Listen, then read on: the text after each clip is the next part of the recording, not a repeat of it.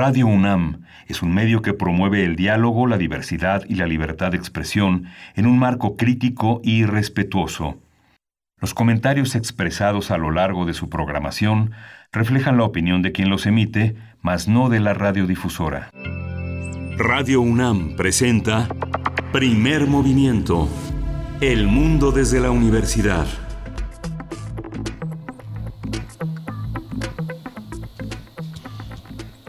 Hola, buenos días. Eh, hoy es martes 14 de abril y son las 7.04 de la mañana aquí en la Ciudad de México, una Ciudad de México cada día más acordonada. Ayer fueron los acordonamientos eh, iniciales definitivos también para esta contingencia y estamos aquí en Radio UNAM a distancia. Berenice Camacho, buenos días. Hola, muy buenos días, Miguel Ángel Quemain. ¿Cómo te encuentras? Buenos días y bienvenidos, bienvenidas. Gracias por sintonizar el 96.1 de FM nos encontramos también en el 860 de AM, el alma mater del cuadrante, con mucho gusto de estar pues en esta transmisión, como bien lo dices, y ya desde hace algunos días eh, vía remota desde nuestras casas, pues atendiendo a estas recomendaciones de salud de quedarse en casa. Es muy importante no eh, soltar estas recomendaciones, seguir apretando el paso, pues porque ya se figura algo que es inevitable, algo que va a llegar, que lo sabemos desde un inicio, eh, la fase 3 se estará anunciando en los próximos días, eh, probablemente hacia el fin de esta semana. Así es que bueno, nos da mucho gusto acompañarles a ustedes y también a la Radio Universidad en Chihuahua. ¿Cómo están amigos? Bienvenidos, bienvenidas. Estaremos en el 105.3, el 106.9 y el 105.7, llegando hasta ustedes si nos lo permiten. Y pues cuéntenos cómo va eh, la cuestión por allá en Chihuahua también. Pues la violencia no, no cesa. Y vamos a tener un arranque eh, importante, importante en estos momentos de eh, pues de pandemia, de confinamiento. Vamos a estar comenzando eh, con una conversación con el doctor Hugo Sánchez Castillo. Él ya ha estado con nosotros, es profesor investigador y doctor en neurociencias de la conducta por la Facultad de Psicología de la UNAM. Con él estaremos eh, iniciando con la pregunta ¿cómo nos adaptamos? Cómo nos adaptamos los seres humanos a distintos ambientes, a distintas eh, cuestiones y también retos, por supuesto. Esto va a ser interesante y ustedes pueden enviar sus comentarios a través de nuestras redes sociales que eh, me permito dar en este momento, arroba PMovimiento en Twitter, Primer Movimiento UNAM en Facebook. Mil Ángel, espero que me escuches sí, bien. te escucho ya, ya estamos, ya estamos en línea. Vamos a tener también hoy, este martes, de, de Pablo Romo, vamos a tener en la transformación de conflictos, resiliencia en tiempos de coronavirus. Vamos a conversar este tema con Pablo Romo, que es miembro del Consejo Directivo de Serapaz y como cada 15 días está con nosotros para desarrollar distintos temas que tienen que ver hoy con la conflictividad de nuestros tiempos. Así es, y después tendremos, como cada 15 días, los martes, la conversación con el doctor Lorenzo Meyer, profesor investigador universitario, que en esta ocasión nos habla, bueno, pues sí, del monotema que cruza todas las conversaciones, el coronavirus, como coyuntura política. Ese es el ángulo que nos presenta el doctor Lorenzo Meyer para esta mañana y vamos a tener en la nota nacional esta conclusión que benefició a México en la OPEP, el acuerdo para reducir la producción de petróleo y las implicaciones para México. Lo vamos a conversar con el doctor Luca Ferrari, quien es doctor en ciencias de la Tierra. Así es, y después llega la poesía necesaria más necesaria que nunca, Miguel Ángel Quemain, en tu voz. Eh, yo creo que va a estar muy disfrutable. Eh, muchísimas gracias por, por colaborar de esa manera con, con poesía siempre extraordinaria. Gracias, Berenice. Vamos a tener una mesa del día dedicada a la infectología de la amibiasis Zika. Vamos a conversar con uno de los grandes médicos en México, el doctor Adolfo Martínez Palomo. Él es médico parasitólogo y miembro del Colegio Nacional. Un médico singular, un médico que escribe y que escribe sobre música y sobre historia. Perfecto, pues ahí está el menú de esta mañana. De nuevo, ustedes nos pueden escribir y nos dará mucho gusto recibir sus comentarios. Están nuestras redes sociales ahí. Díganos cómo amanecen, cómo amanecen también las actividades, actividades académicas, si es que ya eh, volvieron eh, los que nos estén escuchando a sus actividades desde casa, cómo eh, les ha significado pues programar, programar en un momento complejo, volver a eh, presentar contenidos de manera diferente, proyectarlos de maneras distintas y, desde la actividad que estén haciendo en general, compártanos cómo la viven, cómo se vive desde casa, el trabajo. Y pues bueno, vamos con lo siguiente, es información nacional, el corte eh, y el balance de la información nacional, internacional y de la UNAM con respecto al coronavirus. COVID-19. Ante la pandemia, sigamos informados. Radio UNAM. El presidente Andrés Manuel López Obrador anunció un acuerdo con hospitales privados para que atiendan a pacientes de COVID-19. A través de un video, el mandatario explicó ayer eh, que dos asociaciones de hospitales privados pondrán a disposición del sector salud 3.300 camas durante un mes y así evitar la saturación de instituciones públicas durante la fase más difícil de la pandemia, la fase 3. El presidente López Obrador también anticipó que esta semana los especialistas darán a conocer las proyecciones sobre la fase crítica de la, emergencia sanitaria. El jefe del Ejecutivo confió en que a partir del 10 de mayo se empiece a levantar la cuarentena gradualmente.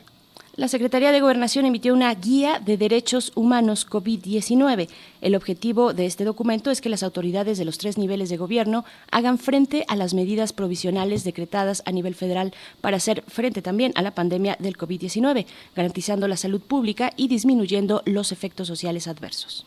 Ante las agresiones sufridas por personal médico en los últimos días, la Federación de Sindicatos de Trabajadores al Servicio del Estado informó que a partir del próximo martes se implementará, se implementará transporte seguro a través de autobuses en siete hospitales del ISTE en la Ciudad de México y en el área metropolitana. Y por su parte, el Instituto Mexicano del Seguro Social informó que dará servicio telefónico para atender la evolución de la salud con pacientes que tienen la enfermedad COVID-19.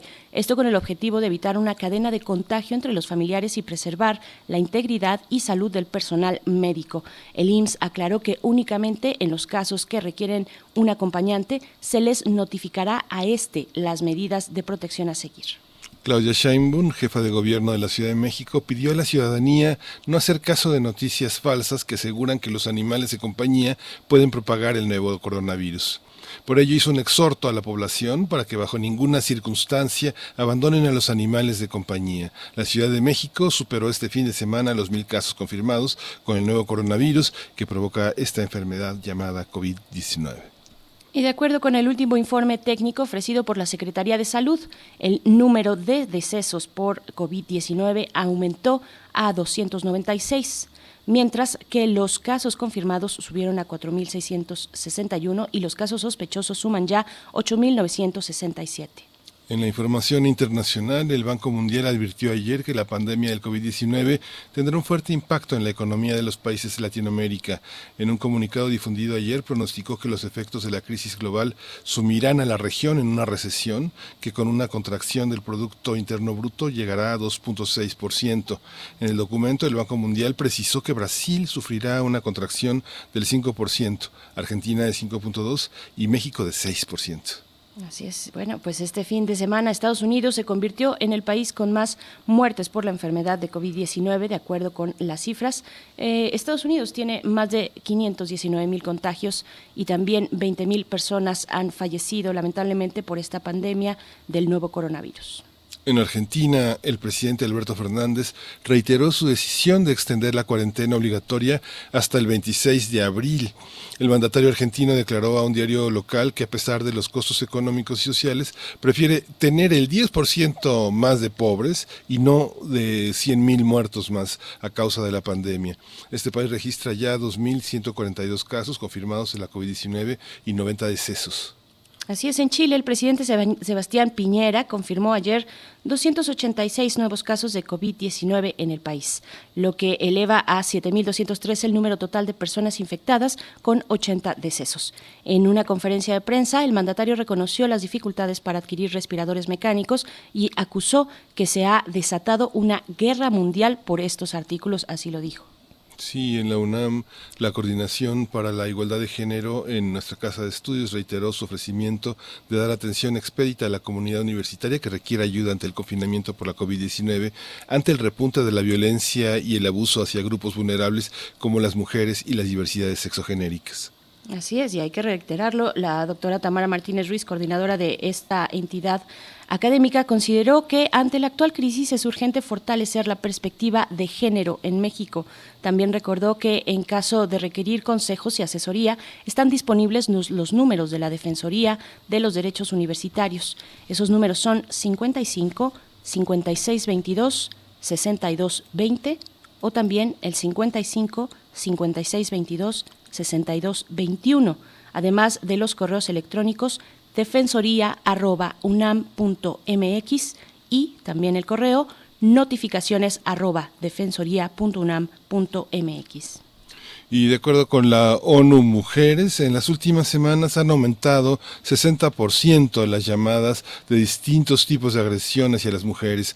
Además, más de 41 mil llamadas de emergencia han sido realizadas al 911. Subieron 30% las peticiones de, de asilo según la Red Nacional de Refugios. Y bueno, eh, vamos, eh, vamos a seguir con recomendaciones culturales que siempre son muy importantes. ¿Te, te arrancas, Bernice? Claro que sí, yo tengo por acá y bueno, pues es que esta semana recomendamos el ciclo de cine Amantes de la Música a través de TV UNAM el 20.1 de la TV abierta, así los pueden, nos pueden localizar. Somos parte de lo mismo. Y pues hoy 25 de, eh, el, el 25 de marzo en punto a las 10 de la noche se transmitirá El jorobado de Nuestra Señora de París de Wallace Worsley. Esta película muda estadounidense basada en la novela homónima de Víctor Hugo cuenta la historia de un bandido conocido como la Sombra que aterroriza a los habitantes de una pequeña ciudad. Un aventurero eh, cansado de sus maldades organiza a los ciudadanos para desenmascararlo. Esto de nuevo en TV UNAM. Sí, en Descarga Cultura UNAM, en esta ocasión recomendamos Teoría del Caos, un programa que forma parte de la serie Debates de la Ciencia que produce la coordinación de la investigación científica de la UNAM. La multidisciplinaria teoría del caos es capaz de explicar aspectos de la naturaleza y el comportamiento esto y más explicado de manera muy clara y pragmática en una charla entre los especialistas José Luis Mateos y Octavio Miramontes. Ellos son miembros del Instituto de Física de la UNAM y están entrevistados por la astrónoma Julieta Fierro. Así es, y bueno, a través de Descarga Cultura UNAM, en la sección de radionovela, recordar, eh, les recomendamos el ensayo sobre la ceguera el ganador, eh, del ganador del premio Nobel, José Saramago, y podremos escuchar una versión libre, libre de Etzel Cardeña y Sophie Reichmann, y producida conjuntamente con Radio UNAM, así es que bueno, no se lo puede perder. Es uno de los textos más reconocidos del autor portugués que relata cómo una extraña epidemia de ceguera se extiende a todo el país lo cual pues va haciendo presa a sus habitantes de los más bajos instintos en su lucha por la supervivencia. Esto lo pueden encontrar en la página descargacultura.unam.mx diagonal ensayo sobre la ceguera. Ahí están las recomendaciones culturales para esta mañana. COVID-19. Ante la pandemia, sigamos informados. Radio UNAM. Y vamos con música, regresamos con música. Vamos a escuchar de Africa Express City Lights.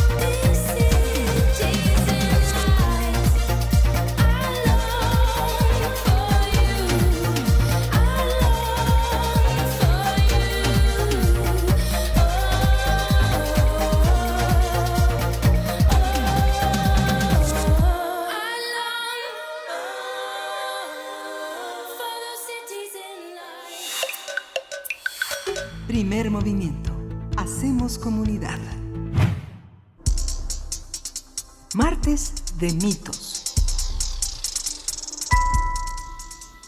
Según un estudio de la Universidad de Nueva Gales del sur de Australia, al día solemos tocar la cara unas 23 veces por hora, aproximadamente 2.6 veces por minuto. Sin embargo, tocarse el rostro no es un mal hábito, pues responde a nuestros impulsos naturales y evolutivos. Esta acción responde a muchas funciones, tanto de relación con el entorno como de control que poseemos para regular nuestras emociones de ira, tristeza, alegría, miedo o ansiedad que a lo largo de la evolución hemos desarrollado. Así es, en el rostro se encuentran los órganos más importantes para desempeñarnos como especie funcional en diversos ambientes. A su vez, es imposible atender reflejos naturales como el toser, el estornudar o el aliviar la comezón sin recurrir al contacto forzoso con esta parte corporal. Y pues experimentamos comodidad y placer cuando interactuamos con nuestro propio cuerpo con nuestro rostro también o el de alguien más a través de nuestro afecto e intimidad. Una de las estrategias más eficientes ante el COVID-19 es evitar tocarnos el rostro constantemente. Muchas de las enfermedades infecciosas más frecuentes entran en nuestro cuerpo a través de este gesto, pasando de nuestras manos a nuestras mucosas cuando nos tocamos. Para cumplir con esta medida es necesario ser conscientes de que esta tendencia para, para poder minimizarla ante una situación de emergencia, especialmente tratándose de grupos vulnerables. Por supuesto, y a continuación hablaremos más acerca del hábito de tocarse la cara, lo que representa para nosotros y ciertas medidas preventivas en el marco de esta pandemia que vivimos. Y para ello nos acompaña en la línea de Radio UNAM en primer movimiento Hugo Sánchez Castillo. Él es profesor, investigador y doctor en neurociencias de la conducta por la Facultad de Psicología de la UNAM. Sus líneas de investigación son las neurociencias, los mecanismos farmacológicos, fisiológicos y conductuales del estrés. Y te damos la bienvenida, profesor Hugo Sánchez Castillo. Muy buenos días, gracias por estar eh, aquí en Primer Movimiento. Buenos días, muchas gracias por la invitación. Un saludo a usted y a todo el auditorio. Doctor Hugo, Sánchez Castillo, ¿cuáles son? Dicen que, uno se acostumbra a todo menos a no, a no comer. ¿A qué nos acostumbramos y a qué no podremos dejar de acostumbrarnos jamás? Pues la verdad es que si nos ponemos un poquito a pensar en el caso de las manos, las manos pues son nuestra primera herramienta de interacción con el mundo en términos de manipulación, en términos de inventiva, en términos somatosensoriales. Esto es lo que significa que es la primera herramienta, la primera línea de defensa ante cualquier situación que nos aparece. Y esto permite entonces que las manos se mantengan literalmente cuidando la mayor parte de nuestro cuerpo. Esto incluyendo a, a la cara, incluyendo la cabeza, que es una parte muy importante. Por ejemplo, cuando nosotros nos vamos a caer o cuando alguien nos avienta un objeto, lo primero que hacemos es cubrir la parte superior. Cuando tendemos a llorar, cuando algo nos cae en los ojos. ¿Y ¿Por qué? Pues porque las manos, no podemos hacerlo con ningún otro órgano del cuerpo, porque es el que tenemos, es el que nos, es su función particular. Entonces, bajo esta perspectiva, es, es, muy difícil pensar en suprimir absolutamente muchas cosas que hacen las manos. Eh, más bien, lo que yo siempre he recomendado de manera muy puntual es que identifiquemos, identifiquemos qué es y bajo qué situación podemos ser básicamente un, un ente que puede estar vigilando este tipo de movimientos y entonces será funcional. Porque hay que recordar que el no tocarse la cara y básicamente estas recomendaciones, incluyendo la sana distancia y demás, eh, están operando cuando estamos en una condición de alto riesgo. ¿Qué significa esto? Significa cuando, cuando yo voy en el microbús y voy agarrado del pasamanos, ahí, en ese punto particular, es cuando tengo que tener mucho cuidado. Pero, por ejemplo, si yo he estado en mi casa todo el día, eh, estoy siguiendo las reglas de sana distancia y de aislamiento, o más bien eh, disminuir, eh, seguimos la regla de quédate en casa, entonces pues básicamente ahí no tenemos, el, el riesgo de contagio es muy bajo, ¿no? Entonces, creo que lo primero es poder discernir y ser muy claros de bajo qué condiciones y en qué características yo puedo hacer este tipo de cosas. Y bueno, esa es, es de entrada por ahí. La segunda es esta identificación, ¿no? Es, es básicamente, sé que hay movimientos que son naturales y que no los puedo evitar. ¿Cómo puedo yo modificarlos? El primero que hemos logrado modificar de manera más o menos satisfactoria es cuando estornudamos. Si ustedes recuerdan, hace algunos años antes de la pandemia y de muchas recomendaciones, te recomendaban estornudar y que te taparas con las manos y que estornudaras en la palma de tus manos o en un pañuelo en la palma de tus manos. Posteriormente vino la influenza y la influenza nos enseñó que teníamos que estornudar pero con el antebrazo. Entonces, bajo esa perspectiva, lo que hicimos fue modificar un movimiento natural que nosotros teníamos, que era el taparnos, y entonces lo modificamos haciendo que el movimiento fuera más largo para cubrirlo con el antebrazo. ¿no? Entonces son algunas cosas por las cuales podemos entender. por supuesto.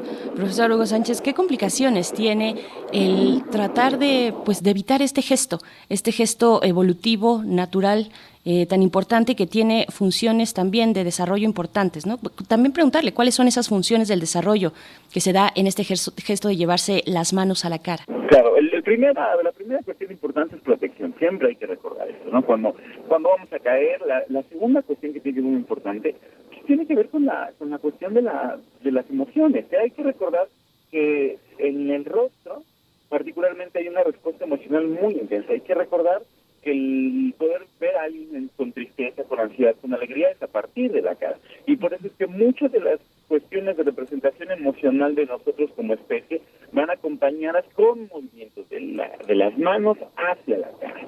Por ejemplo, cuando nosotros lloramos, lo, lo más natural es tocarte la cara cuando estás llorando. O por ejemplo, cuando tienes tú una situación de mucha felicidad, o cuando ves que alguien está muy contento, uno de nuestros impulsos es tocarle la cara al otro para para él. Y esto se vuelve muy importante porque ante la emoción se va a llevar de manera principal por los sistemas visuales, entonces podemos reconocer a alguien cuando está sonriendo por el simple hecho de verlo, pero un factor súper importante es que el tocar recibe información somatosensorial y por una vía neural distinta lleva la información de esta sensación de tocar al otro.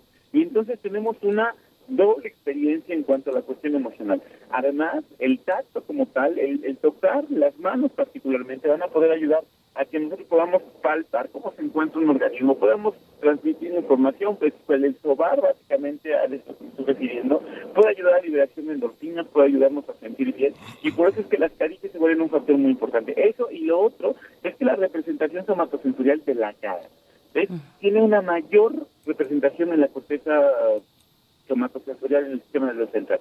¿Qué significa? Significa que si nosotros viéramos cómo está representado si fuera una correlación uno a uno de, neurona parte de la piel, veríamos que la, la, representación de nuestra cara es gigantesca. Eso significa que es una parte de nuestro cuerpo para, para la cual la cuestión somatosensorial se vuelve vital, se vuelve muy importante, particularmente en los labios. Y por eso es que otros factores que han venido a, todavía poner un problema es el que no puedan abrazarse y besarse y eso es un problema para Latinoamérica. Y entonces bajo estas condiciones, pues básicamente el tener que reprimir todo eso todo el tiempo a manera, pues inclusive punitiva, si lo vemos ya después de mucho tiempo, pues puede empezar a tener ansiedad, puede empezar a tener un poco de eh, una cuestión de estrés. ¿Por qué? Pues porque imagínese usted, estoy en la casa y de repente me toco la cara, pues me pongo a pensar, no, ya me toqué la cara, va a venir el virus, me voy a enfermar, porque no sabemos reconocer cuándo sí y cuándo no, entonces eso empieza a ser un deterioro y empieza a acumularse y bajo los otros puntos pueden ir sumándose, tenemos al final un padecimiento el cual no queremos llegar, ¿no? que es un padecimiento de ansiedad generalizada, es un, puede ser inclusive una cuestión de pánico, puede ser algún otro tipo de padecimiento relacionado con el estrés. La, la, división entre la cultura y la biología ha sido como un, una de las polémicas más fuertes en los últimos 200, 250 años. Y esta, esta parte, por ejemplo, de que históricamente gran parte de los hábitos corporales de su dinámica están determinados por la historia, por los modos en que el pudor o la manera de exhibirse socialmente orientan movimientos, pero uno abandona esos hábitos, esas formas de, de, de conducirse a sí mismo y vuelven nuevamente vuelve uno a comer con las manos o a tener una actitud descuidada con el modo de caminar o el modo de conducirse. ¿Cómo, cómo dialogan estas formas históricas de, del pudor, de la exhibición, eh, de los modos de actuar con, el, con la parte que los biólogos llaman instintiva? Más bien, creo que es una parte muy importante porque de ahí el, el éxito de algunos países, ¿no? Este, es bastante simpático que los países que han tenido mayor éxito en evitar el contacto con otras personas, pues son países que culturalmente hablan no han tenido una tradición en eso, ¿no? El contacto físico es increíblemente íntimo y no es permitido para cualquier individuo, lo cual significa que para ellos culturalmente hablando es muy sencillo dejar de tocar al otro, no porque el tocarse a ellos mismos no hay tanto problema el tocarse la cara, pero como como tienen muy restringido y como logran de manera muy efectiva evitar el contacto con nosotros, culturalmente culturalmente hablando han tenido una, una ventaja, ¿no? Es que podemos tener, por ejemplo, culturas como, como Suecia, inclusive como mismo Inglaterra, donde pues la, la aproximación y el contacto físico es bastante restringido. Entonces, bajo estas características, esto ayudaba, inclusive tendríamos que pensar que algunos modelos internacionales tendrían que cambiar un poco por América Latina, justamente por estas razones, estas razones culturales. Esto lo cual significa, bueno, uno que tienen que convivir y más bien la, la biología y la sociedad se han conjuntado para que podamos tener entonces características en cuanto a la expresión y en cuanto a muchas cosas que nos van a atacar, en este caso de los virus. Es decir, aquí se junta un poco la cuestión biológica y la forma en la cual el virus se transmite junto con esta cuestión instintiva de tocarnos la cara y entonces la cuestión cultural ha dado su punto que es Latinoamérica se tocan constantemente. Y entonces ahí tenemos esa conjunción que nos ha permitido, o más bien nos tiene en este punto particular. Ahora, no significa que no pueda cambiar, no significa que no podamos hacerlo o no podamos ser sensibles a ese, bajo qué condiciones, porque una de las características que nos ha tenido como un, con un mayor éxito evolutivo es la adaptación. Nosotros nos hemos adaptado ante cualquier situación, ante cualquier contexto ecológico, si no, vean ustedes, los, los humanos estamos poblando desde el desierto hasta las cuestiones de nieve y de frío extremo. En todos lados hay humanos, lo cual significa que nuestra adaptabilidad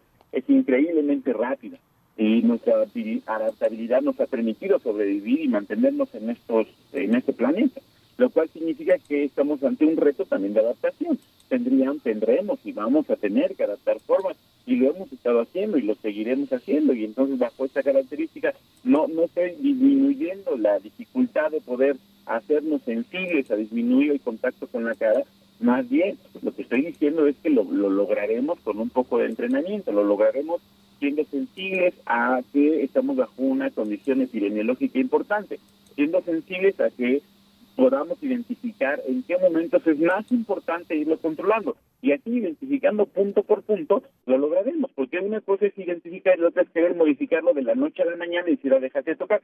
Ese es el problema, que no hemos empezado o no hemos dado básicamente esta instrucción de que podamos primero identificar las situaciones, saber cuándo empezamos a disminuirlo y disminuir después de que ah, bueno, y cuando estás en tu casa no tienes tanto problema si te tocas y seguiste las reglas si estás en una condición saludable, ¿no?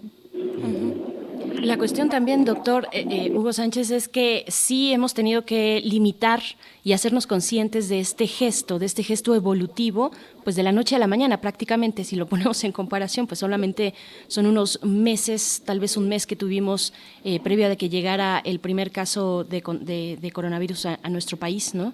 Eh, ¿cómo, ¿Cómo afecta esto también a nuestro nivel, eh, digamos, de salud mental? Y, y, efectivamente se puede revertir un impulso tan vital e importante como este de tocarse la cara? Se puede modificar no recuerdo hacer lo que le decía. Se puede modificar y podemos ayudarnos a nosotros mismos. Difícil revertirlo, recuerda por lo que platicábamos al principio, porque las manos es nuestra principal herramienta de manipulación. Y por lo tanto, inclusive por una cuestión, este, el, reflejo se va a llevar por una, una sistema neural distinto al del movimiento que nosotros cotidianamente obligamos a nuestro cuerpo a hacer, como decir, voy a mover mi mano de derecha a izquierda un reflejo nosotros no lo podemos dirigir, un reflejo nosotros lo, simplemente lo que vamos a hacer es intentar modificarlo, pero se va a dar de forma automática. Ese, es el gran reto, no poderlo modificar.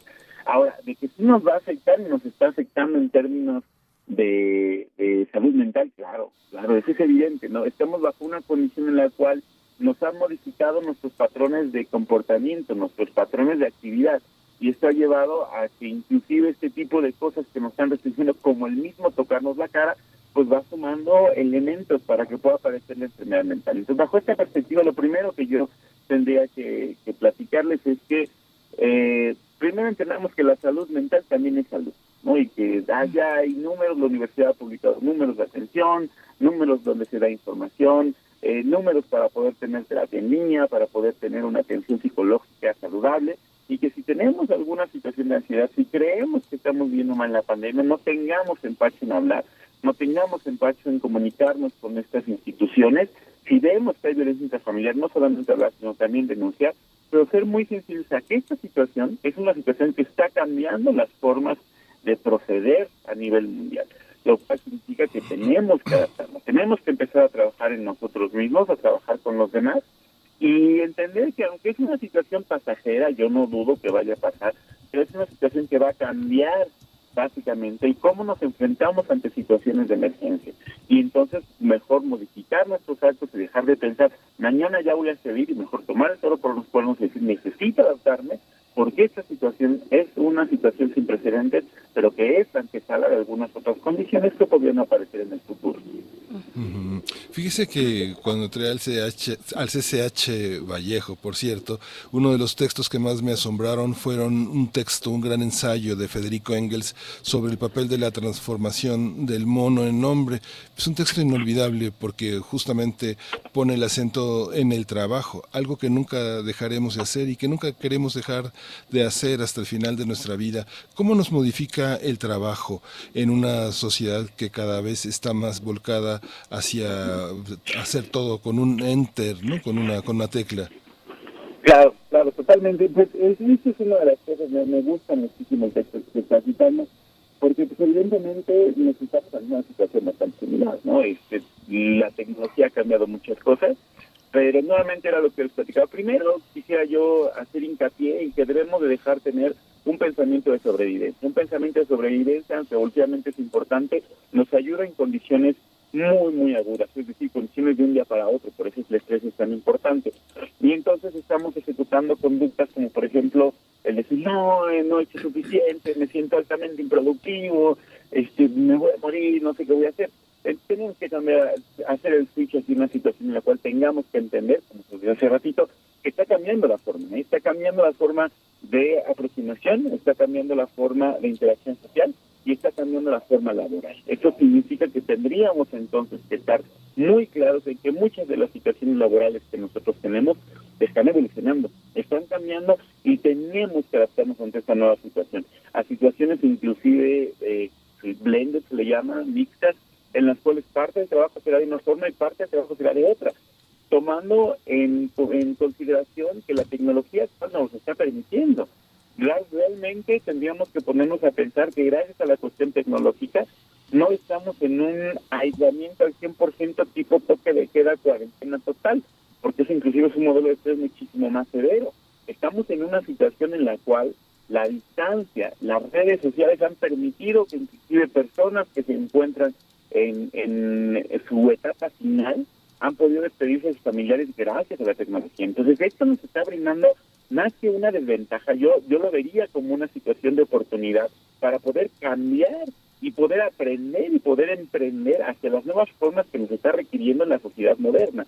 Y entonces no caer en depresión y decir, ching, ahora qué, hacia dónde me voy. No, no, no, más bien verlo como una, una nueva forma de aproximación, porque si no lo vemos por ahí, nos mantenemos en el modo de sobrevivencia y el modo de sobrevivencia es el que nos va a traer a largo plazo muchísimas más complicaciones en nuestra salud mental. Muy bien, ahora que Miguel Ángel eh, mencionaba este, este texto, también creo que por ahí eh, algunas referencias bibliográficas, entre ellas se encuentra esta del, del mono desnudo, ¿no? de mm. Desmond Morris, que tiene también un poco, un poco que ver con esta cuestión evolutiva y lo que nos distingue eh, además de, de, los animales, ¿no? Lo que distingue, pues, de los, eh, lo que nos distingue nosotros también como animales, pero eh, en, en, el sentido de animales racionales. ¿Qué otras recomendaciones, doctor? ¿Qué otras recomendaciones podemos tener en este entendido, en esta comprensión de nuestras actividades diarias y de estos gestos evolutivos para, pues sí, poder atender a estas medidas sanitarias? Hay incluso grupos más vulnerables que otros. ¿Qué debemos hacer en ese, en ese sentido? ¿Cómo plantearlo para nosotros mismos? Totalmente. Bueno, el libro de Desmond, de Desmond Morris es una, una lindura de libro y de ahí lo que yo puedo decirles es que hay cosas que nos han separado del aspecto organismo. ¿no? Un, una, un chita tiene una velocidad extraordinaria, este, un, león tiene esta característica de dominancia, eh, un, lagarto tiene esta fuerza increíble sobre sus mandíbulas y demás. Los humanos tenemos la manipulación dentro de las muchas, ¿eh? la manipulación del entorno la inventiva, o más bien la modificación gracias a nuestra imaginación, y el lenguaje. No es que la inventiva en el lenguaje, una comunicación que difiere a la de muchas otras especies, dado que somos capaces de generar nuevas formas lingüísticas simplemente con, estar interactuando unos con otros. Esto tenemos que tomarlo, ¿no? Esto me parece un factor súper importante. La inventiva, reinventar, no me gusta mucho la palabra, pero la he gustado, reinventar nuevas formas, ¿eh? reinventar nuevas estrategias, porque mucha gente dice, párate en la mañana, bañate y vete a trabajar. Sí, estoy de acuerdo, Sin embargo, en esta comisión extraordinaria, no solamente es párate y vete a trabajar, es párate y primero vamos a ver cómo están los cronogramas de los otros integrantes de mi familia para poder tener un acuerdo familiar, porque yo no solamente estoy en cuarentena, está en cuarentena mi hijo de siete años, mi hija de seis años, mi pareja, mis abuelos, mi padre, mi madre, y entonces todos tienen programas y cronogramas diferentes. Entonces lo primero que, que habrá que hacer, no, no ser egoístas en este sentido, sino más bien llegar a un acuerdo. A ver, ¿en qué momento yo me voy a trabajar, yo hago esto, yo hago aquello? Y vamos turnamos y vamos haciendo horarios, porque también los niños están en esta situación. Los niños los teníamos en las primarias de las 8 de la mañana a las 2 de la tarde y ahora están en casa y eso nos cambia totalmente los panoramas, no solamente laborales, sino también interacción social. Y entonces tenemos que llegar a estos acuerdos. Y lo otro, yo entiendo que hay mucha población que va a aparecer con, sintomatología nula o con sintomatología muy leve. Esos no son el problema. Nosotros no somos el problema. Estamos hablando ante un virus cuya letalidad está en partes especiales de la población, que son en los adultos mayores, obviamente mayores de 65 años, en niños pequeños, en mujeres embarazadas, en personas inmunocomprometidas, no personas con eh, síndrome metabólico, diabetes sin control, con lupus, con SIDA y demás, etcétera. Entonces, bajo esa perspectiva, más bien aquí lo que tendríamos que hacer es, nuevamente, es un punto de reconocimiento de en qué momentos y en qué puntos debo yo de modificar más puntualmente mi conducta y más puntualmente todo esto que hemos estado platicando. Si yo estoy cerca de mi mamá, mi mamá tiene más de 65 años, ahí es el momento en el cual tengo que aplicar de manera muy puntual, de ser muy, muy realista, de aquí es donde debo modificar esta conducta. Aquí es donde si estornudo, aquí sí tengo que poner muchísimo más atención. Aquí si tengo un impulso de tocarme las manos, en este punto sí tengo que estar muy sensible a que en estos momentos no lo puedo hacer, por protección a nuestra, a nuestra a nuestros grupos más vulnerables, ¿no? Y en este sentido empezaremos a funcionar muchísimo mejor, porque nuevamente haciendo alusión a los textos que, que amablemente ustedes citan, lo que nos ha diferenciado a los primates humanos de otras especies es esta adaptabilidad y esto que llamamos inteligencia superior, que para mí no me gusta el concepto, pero, pero ahorita me permitirá hacer énfasis en que utilicemos esto, que nos ha permitido mantenernos en esta cuestión evolutiva, ¿eh? que nos ha permitido modificar el ambiente, que nos ha permitido adaptarnos a montonales de otras emergencias y hemos salido adelante. Entonces, nuevamente hagamos y seamos sensibles a esta característica que nos ha diferenciado de las otras especies nuestra adaptabilidad, nuestra inventiva y nuestras características de comunicación que están eh, por sobre muchas otras especies. Gracias. Bien, pues doctor Hugo Sánchez Castillo, profesor investigador y doctor en neurociencias de la conducta en la Facultad de Psicología de la UNAM, te agradecemos mucho y bueno, nos dejas con muchas reflexiones y con muchas tareas que es lo que pues imponen estas medidas sanitarias. Muchísimas gracias. No, muchas gracias a usted, gracias por la invitación, un saludo a todos. Y pues recuerden, esto es temporal, pero sí tenemos que tomarlo en serio, no vivir en modo sobrevivencia, mejor adaptarnos y tener en cuenta que este aprendizaje nos servirá para muchas y futuras ocasiones. Así es. Muchas, gracias, doctor. Vamos a ir con música. Así es, nos vamos con algo de The Cure. Esto es Grinding Holt y volvemos después de esta canción.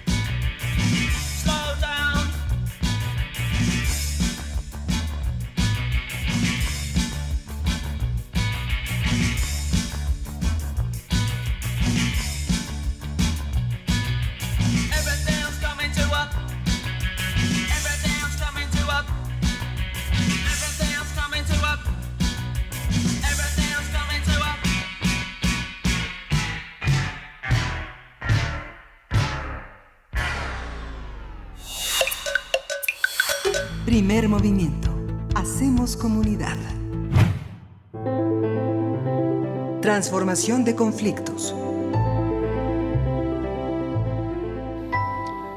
Ya estamos de vuelta y le damos la bienvenida esta mañana a Pablo Romo. Él es miembro del Consejo Directivo de Serapaz, Servicios y Asesoría para la Paz AC, y también es profesor, profesor de la Facultad de Ciencias Políticas y Sociales, y está a cargo de esta sección. Pablo Romo, ¿cómo estás? ¿Cómo te trata esta cuarentena, este aislamiento y todas las reflexiones en torno a lo que estamos viviendo? Buenos días.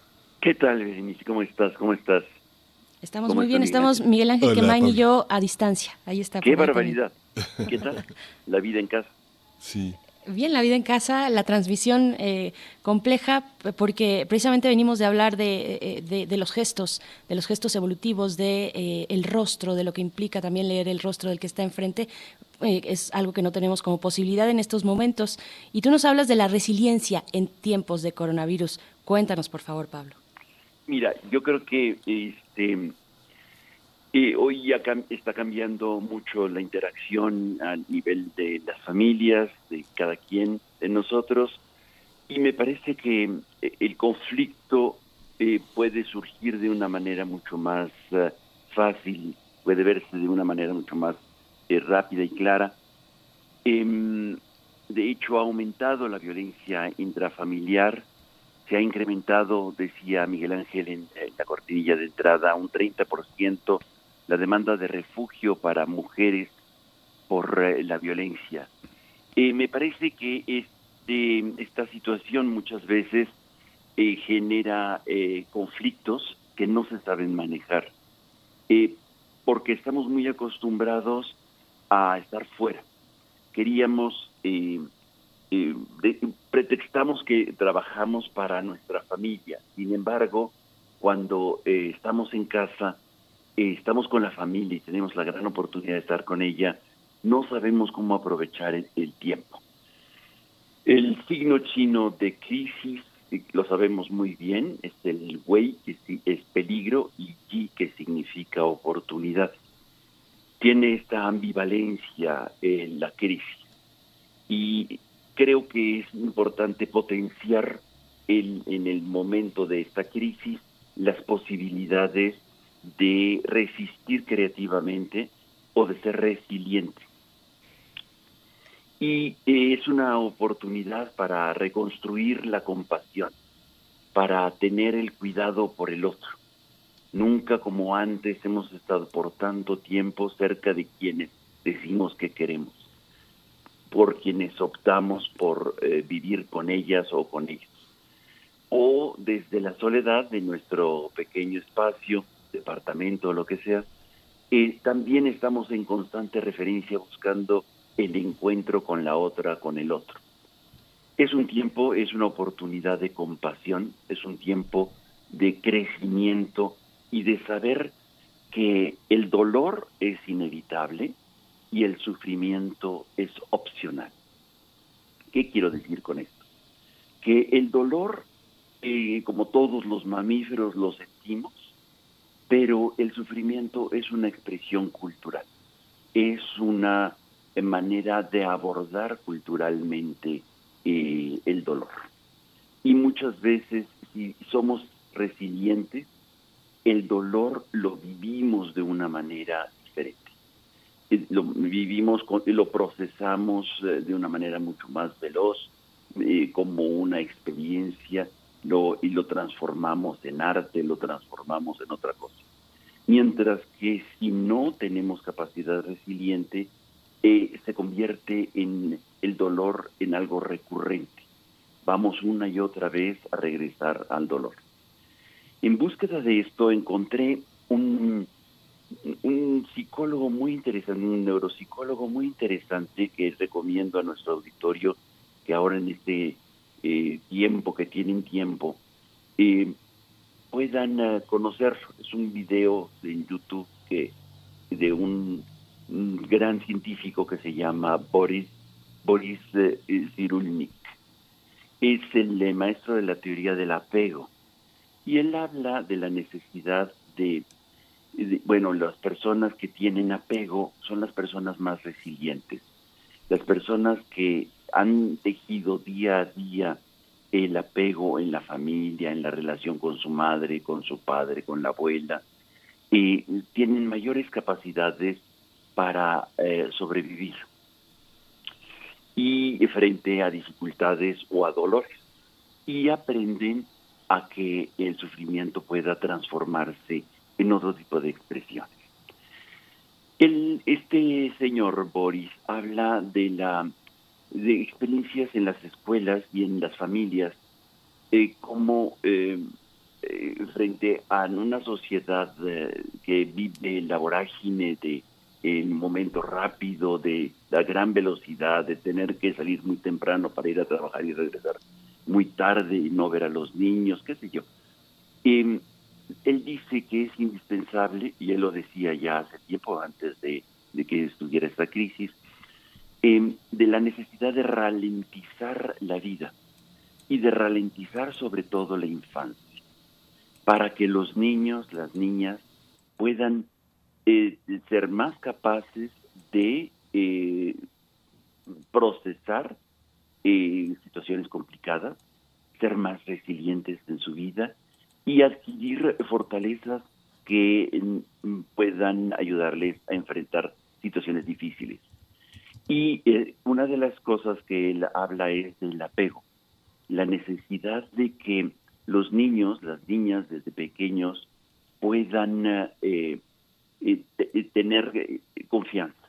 Y una de las características de la resiliencia es la segurización, es decir, em, sentirse seguros, tener un espacio de confort, un espacio donde se sientan seguros.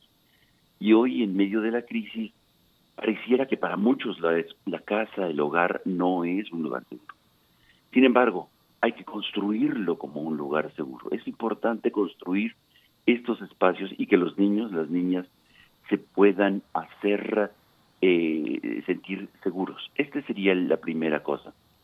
La segunda cosa es em, la necesidad también de recuperar eh, fuerza, tener fuerza suficiente como para poder eh, atravesar la crisis acompañados, acompañados con el otro. Eh, y sobre todo si son tu abuela, tu padre, tu madre, tu hermano mayor, alguien con quien tengas la certeza de que no te va a abandonar, esto eh, genera un aprendizaje eh, que permanece para toda la vida. Otro de los aspectos que dice Boris Cyrulnik es la representación del dolor. O sea, necesitamos verlo para poderlo procesar de una mejor manera. Verlo o, contarlo, hacerlo, o convertirlo en una narrativa para poderlo procesar y, verlo mejor. Y él comenta algo que hemos ya comentado en, nuestro, nuestra sección, pero me parece importante hoy subrayar. El arte es, una, es la mejor manera para poder fortalecer la resiliencia. Es decir, si los niños están dibujando eh, del, coronavirus, hablando, eh, generando un cuento de cómo pasaron eh, la, la, cuarentena, em, haciendo teatro, haciendo sketch cómicos, este, haciendo un pequeño videíto, em, o haciendo deporte, porque el deporte es de alguna manera también arte. Entonces, esto ayuda a proyectar y ver enfrente eh, lo que eh, el doctor Boris llama la representación. Y por último, la cultura. La cultura eh, en la que estamos puede transformarse y de hecho se está transformando y se va a transformar. Y es importante incorporar en estas nuevas expresiones culturales como el apego, como la relación familiar, cómo se están transformando y se va a generar un nuevo tipo de contacto un nuevo tipo de manera de relacionarnos con los otros. El doctor Boris habla también de la necesidad de transformar el trauma en eh, algo que construya algo positivo, algo que genere eh, la posibilidad de, de, dejarlo atrás y poderlo ver eh, sin este dolor que, que genera el sufrimiento, como ya decíamos, la distinción entre dolor y sufrimiento. Por último, eh, los adultos podemos ser resilientes, aprender la resiliencia. Pareciera que esto es solamente para los niños, para las niñas. Y el doctor eh, eh, dice que sí, que sí es posible, que sí, de hecho, frente a las grandes tragedias, em, nace el altruismo como un ímpetu para proteger a los otros. Cuando somos capaces de pensar en los otros y no solamente estarnos viendo a nosotros mismos en nuestro dolor y procesado culturalmente nuestro sufrimiento, eh, eh, el, altruismo brota como una necesidad de, proteger y de generar resiliencias eh, en nuestro entorno y más allá. Por eso vemos nosotros actos muy importantes, heroicos, de mucha gente que está eh, generando eh, y compartiendo eh, lo que sabe, lo que es. Y esto es la expresión creativa de la resiliencia. La resiliencia no es solamente resistir debajo de la cama, sino salir y empezar a crear y construir de una manera creativa nuevas maneras de compartir el conocimiento, las maneras de protegerse y, cuidar de que no haya dolor. Me parece que eh, nuestro auditorio puede perfectamente acudir a, este video, dura como una hora, hora y media, y que es una reflexión muy, muy interesante sobre el dolor como algo eh, que es inevitable, pero el sufrimiento es opcional. Así es. Pues querido Pablo Romo, nos dejas muchas reflexiones, muchas reflexiones porque efectivamente lo que está ocurriendo al interior de los hogares es una lectura paralela, pero igualmente importante que lo que ocurre afuera con la propagación de este coronavirus, pues que nos agarró así como nos vino a agarrar en estos momentos y pues de eso se trata la resiliencia, como bien nos compartes, esta capacidad de sobreponerse a la adversidad eh, y salir avante de maneras eh, mucho más favorables. Nosotros te agradecemos mucho. Sí. Sí, y procesar positivamente los conflictos. Así es, ahí está, ahí está la cuestión. Nos compartiste al equipo de primer movimiento este video que, ya nos mencionas y lo vamos también nosotros a su vez a compartir en nuestras redes sociales por si alguien está ah, eh, interesado. Boris Cyrulnik es eh, la referencia que nos haces esta mañana. Pues te agradecemos mucho, querido Pablo. Te mandamos un abrazo y nos escuchamos contigo dentro de 15 días. Cuídate. Muchísimas gracias. Saludos y a ser resilientes y creativos. Gracias, Pablo. pues nos vamos a la segunda hora de primer movimiento. Despedimos a la radio universitaria de Chihuahua. Nos escuchamos mañana de 6 a 7 en la hora local, de 7 a 8 en la hora de la Ciudad de México y de Ciudad Juárez. Y nos vemos en la siguiente hora con el tema de la OPEP y la presencia de Lorenzo Meyer. Síguenos en redes sociales. Encuéntranos en Facebook como Primer Movimiento y en Twitter como arroba PMovimiento. Hagamos comunidad.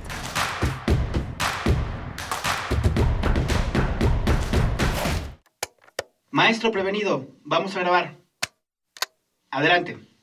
Soy Óscar de la Borbolla y quiero invitarlos a escuchar un nuevo programa, Las Esquinas del Azar. Oscar de la Borbolla. Sí, Juan, ¿qué estás? ¿Tú qué? estás haciendo aquí? Pues yo aquí trabajo. Juan, pues vengo a invitar a los radioescuchas de Radio UNAM a nuestro programa. ¿Nuestro? Es un espacio de diálogo para platicar de todo y en todos los lugares donde se puede platicar y a veces hasta donde no se puede o no se debe. Una producción de Radio UNAM y la Facultad de Estudios Superiores Agatlán. Las Esquinas del Azar. Todos los martes a las 10 de la mañana por el 96.1 de FM. Radio UNAM, Experiencia Sonora. En México está creciendo la esperanza, un movimiento que se vuelve cada día más grande con la honestidad, las propuestas y la alegría de nuestra gente. Estamos unidos y eso nos hace más fuertes para transformar lo que parecía imposible cambiar. En cada ciudad, en todas las regiones, somos más los mexicanos con Morena y contigo seremos la mayoría que va a comenzar un nuevo capítulo en la historia de México. Vente a Morena, la esperanza de México. Juntos haremos historia. Inició el escenario 2 de la epidemia de COVID-19 y tu ayuda es muy importante. Hola, soy Susana Distancia. Puedes trabajar y estudiar desde tu casa, aprender nuevas habilidades viendo videos o tomar cursos en línea.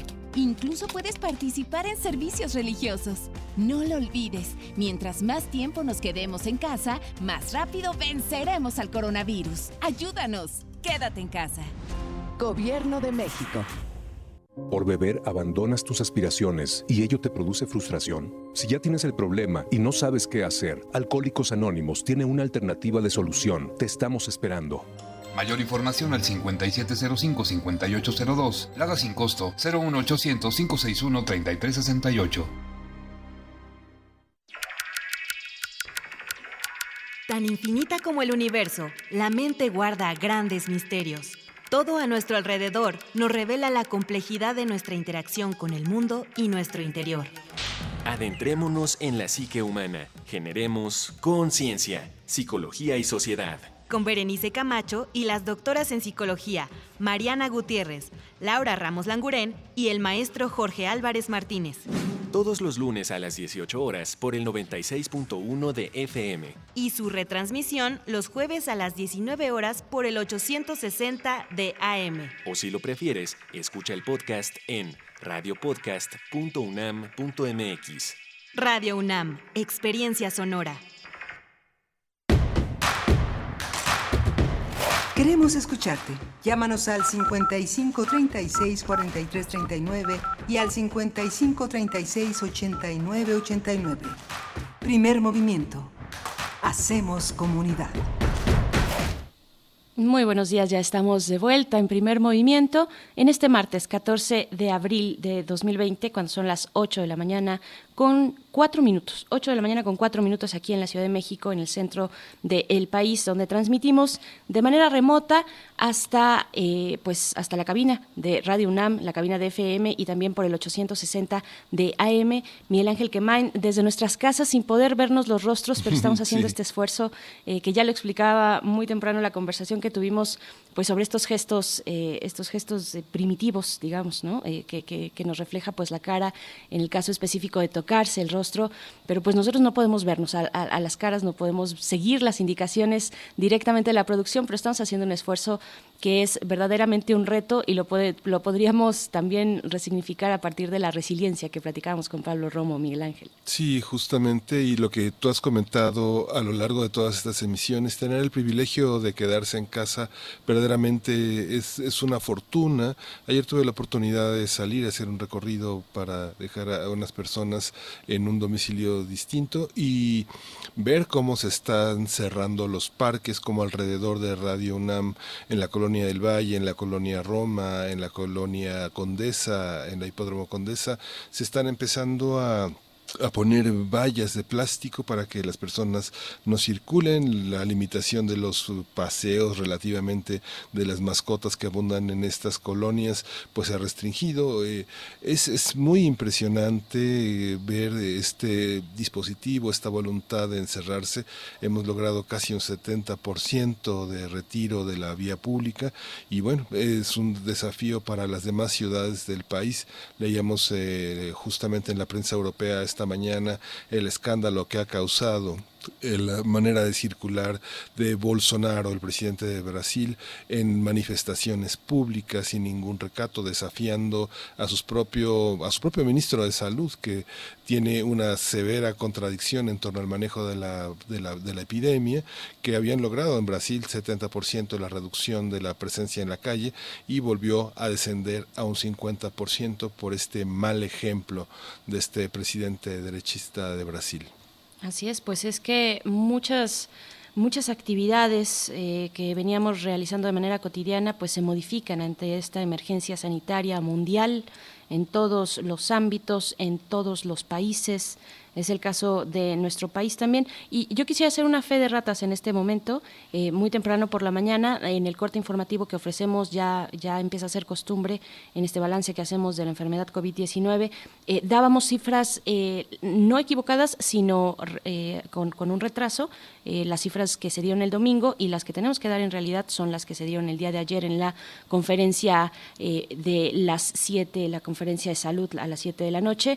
Y pues bueno, solamente aclarar que en este informe técnico eh, ofrecido por la Secretaría de Salud el día de ayer, pues los decesos por esta enfermedad COVID-19 suman ya 332 en nuestro país, mientras que los casos confirmados se incrementaron a 5.014 y los casos sospechosos ya son 9.341.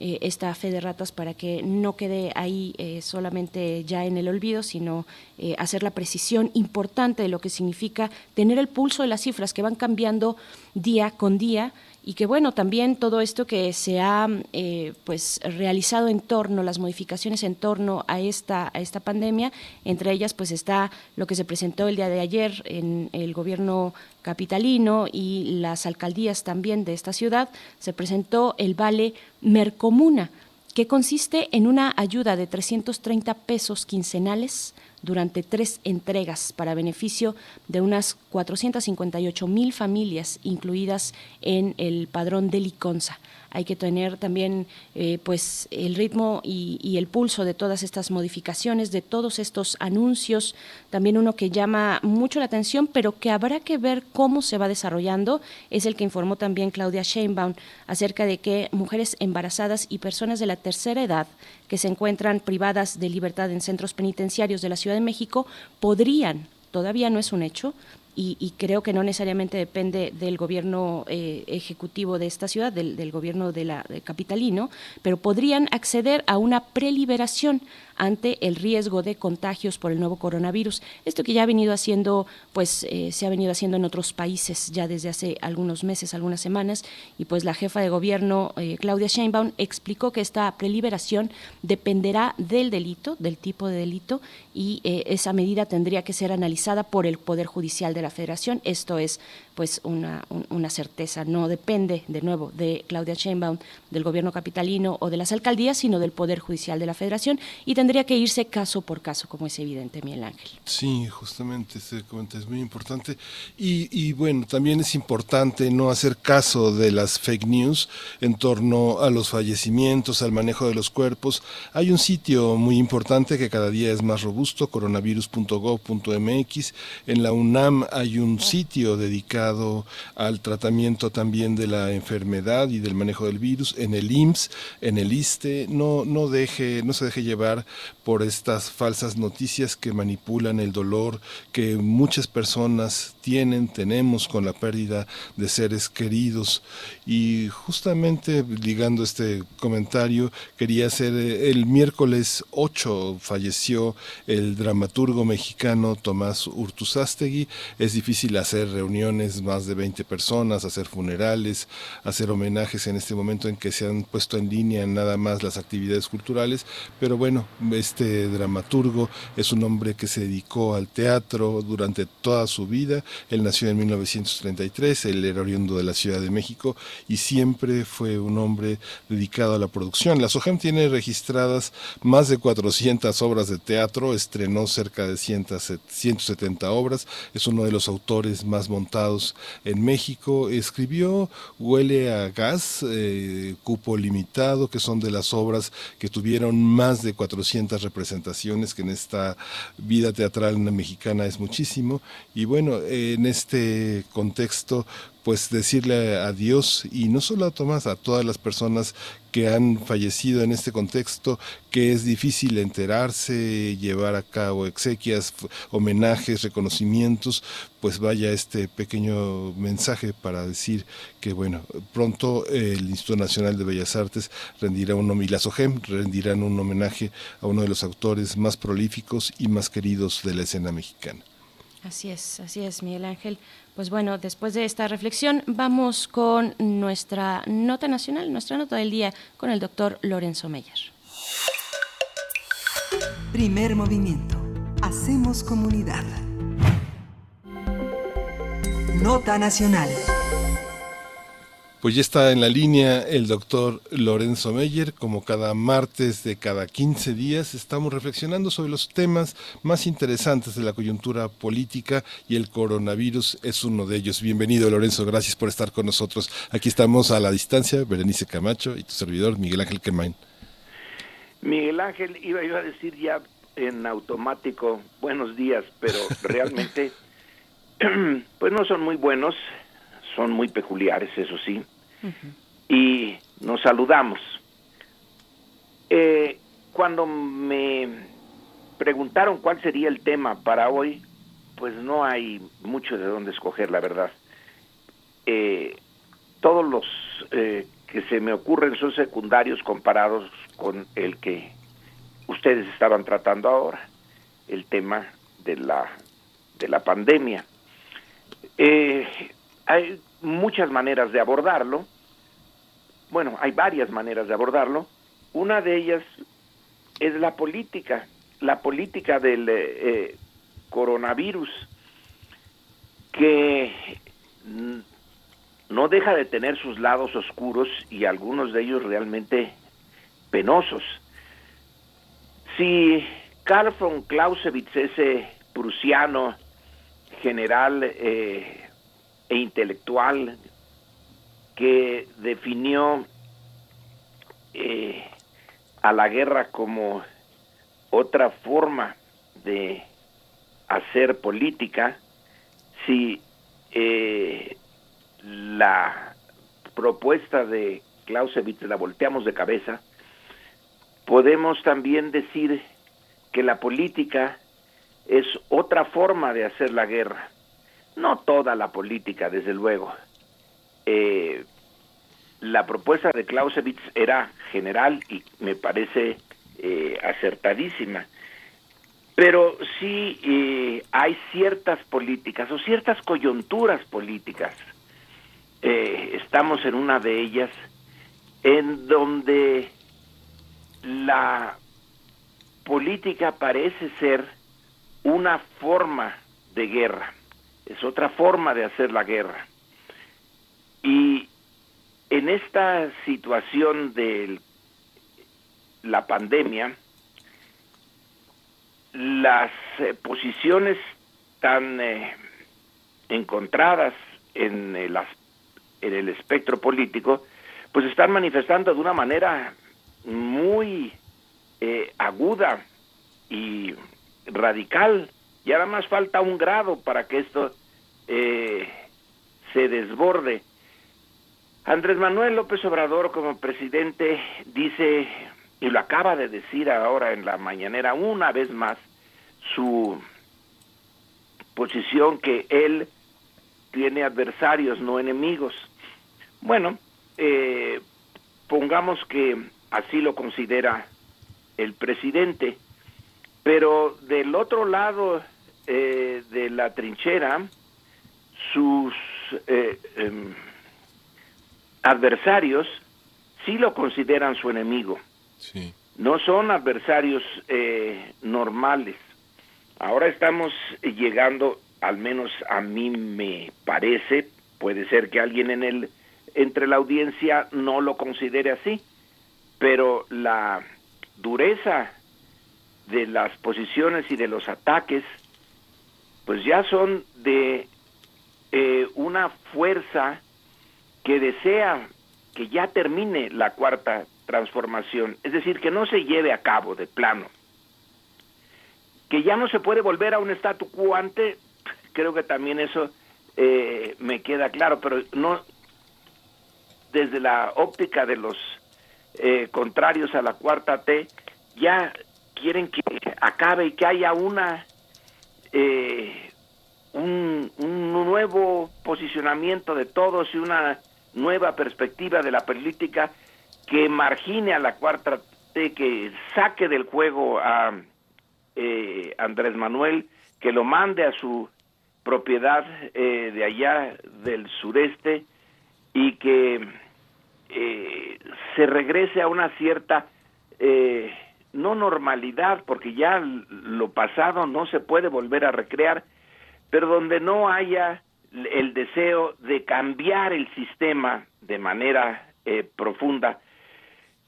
Y se está recurriendo a una eh, situación que no sé si prospere, pero si prospera sería realmente eh, una crisis dentro de la crisis, dentro de la crisis, porque tenemos varias crisis eh, corriendo eh, a la vez. Está desde luego la de la pandemia, pero está la eh, de la polarización política y está la de una economía que ya andaba eh, fallando en 2019 y de manera casi natural porque el cambio político lleva a que algunos de los actores de la economía puff, eh, se resistan eh, y se resienta eh, esta resistencia en el crecimiento del PIB. Bueno, ya no va a haber crecimiento del PIB ni aquí ni en ninguna otra parte del mundo.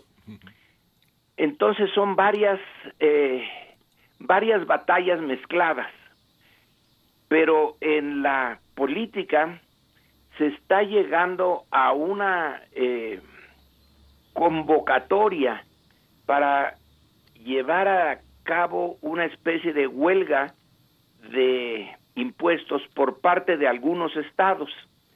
Creo que el estado de Jalisco, con Enrique Alfaro a la cabeza, es eh, el que va más adelante en eso. Desde hace buen tiempo pues se mostraba como miembro del movimiento ciudadano, eh, aunque más bien movimiento ciudadano es parte del movimiento de Alfaro y no viceversa, eh, en eh, un choque con la 4T, pero llevar esto al plano de los impuestos, que conste que México cobra, el gobierno mexicano cobra muy bajos impuestos. Sí, algunos de la clase media pagamos pues todo lo que se nos pide y no hay muchas maneras de escaparse, pero otros, entre más grandes sean eh, sus capitales, pagan proporcionalmente menos. Y el resultado es eso de que México tiene un fisco que recibe entre el 16 y el 18% del Producto Interno Bruto, que es bajísimo comparado con lo que cobran los gobiernos europeos y es bajo incluso con lo que cobra Estados Unidos, que es la cuna del capitalismo. Eh, y bueno, ahora vaya que si tienen un presidente que favorece al capital, es bajo incluso en un país tan eh, eh, pues que ahora tiene un ejecutivo tan de derecha como Brasil eh, Brasil cobra mucho más impuestos que nosotros así que tenemos pocos ingresos fiscales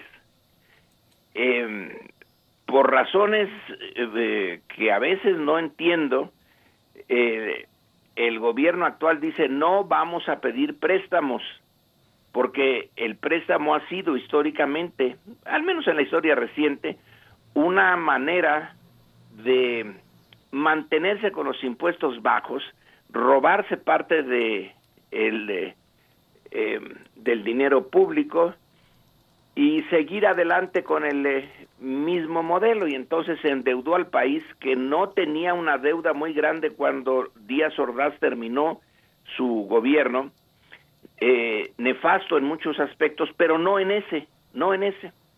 Eh, y luego ya Echeverría empieza a la echar mano de los préstamos y de ahí para el Real, todos eh, ya con Peña Nieto la cosa se desbordó. Bueno, no quiere Andrés Manuel eh, volver a, voltear eh, la cara hacia la posibilidad de endeudarse, aunque maneje la deuda de otra manera, no quiere. Bueno, entonces tenemos muy pocos impuestos. Y hay la propuesta de que los de que algunos estados están muy enojados con el eh, pacto federal y que eh, están pensando con Jalisco a la cabeza en suspender su contribución a los impuestos. ¿Cuáles son los estados que están más molestos? Los que dicen, ah, contribuimos mucho y recibimos poco. Pues obviamente los más, eh, relativamente más ricos entre otros Nuevo León eh, y Jalisco. Pero de eso se trata justamente el pacto eh, federal, de que los más prósperos sean eh, los que aporten al fisco proporcionalmente más que los más pobres para que el gobierno federal dentro de sus posibilidades y si es eh, medianamente honesto y responsable, los distribuya de una manera más equitativa, equitativa. México ha tenido un problemón de relaciones eh, entre estados y gobierno central desde que nació. En realidad ahí está uno de sus eh, principales problemas al inicio del siglo XIX. Uno de esos problemas que lo debilitó profundamente cuando, entre otros, eh, Jalisco se propuso simplemente salirse del pacto. Eh, Zacatecas también tenía esa peregrina idea. La diferencia es que Zacatecas sí tenía relativamente eh, dinero por las minas, pero no tenía costa.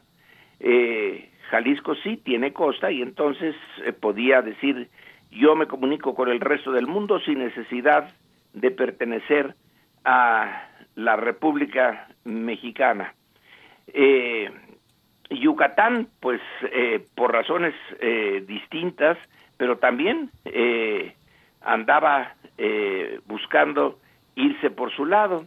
Y así se ve que el eh, federalismo y el centralismo son dos fuerzas que, ah, cómo complicaron la situación eh, política mexicana en el eh, siglo XIX, en la primera parte del siglo XIX. Fue con el autoritarismo con el que se resolvió esto. Eh, Juárez y luego Porfirio Díaz metieron en cintura a los estados e hicieron del federalismo una burla. No había tal. Era un sistema centralista. Y la revolución, que también tuvo, por ejemplo, la rebelión contra Carranza en 1920 que encabezó Adolfo de la Huerta, era por los derechos eh, de los estados, en este caso por manejar el agua de un río. Eh, y al final volvimos al, eh, al centralismo. Ahora se está intentando, ya en el siglo XXI, una relación más acorde con lo que eh, señala la Constitución, que no es nada fácil. Y en esta coyuntura del virus, de la pandemia, entonces pareciera ser que se se puede aprovechar por parte de los eh, enemigos de la 4T, que desde mi óptica no son eh, adversarios, son enemigos declarados, que no quieren eh, que esto tenga éxito, pues la idea de vamos a, a pegar en los impuestos, cosa que desde su óptica puede ser apoyada por sus bases sociales. Apelar a los jaliscienses o a los neoleoneses y decir, oiga, nosotros sí trabajamos, que conste que es un prejuicio que viene de mucho tiempo atrás y muy arraigado en algunas zonas del país.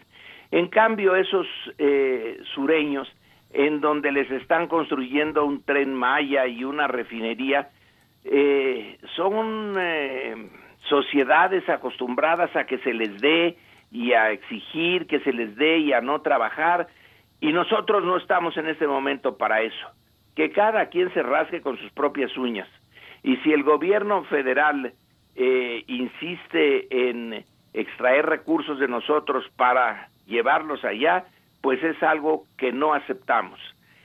Y bueno, eh, ahí viene uno de los eh, posibles, una de las posibles áreas de confrontación en medio de la crisis eh, de la provocada por la por la pandemia eh, pareciera pues desde una óptica que ahora que está en verdaderos problemas pero profundos de mucho fondo el sistema en su conjunto los que no quieren eh, que vaya por el eh, camino que en principio las elecciones del 2018 avalaron y justificaron, pues ahora están en posibilidad de obstaculizarlo y esperan, yo supongo que esa es la idea, en el mejor de los casos, que cuando llegue el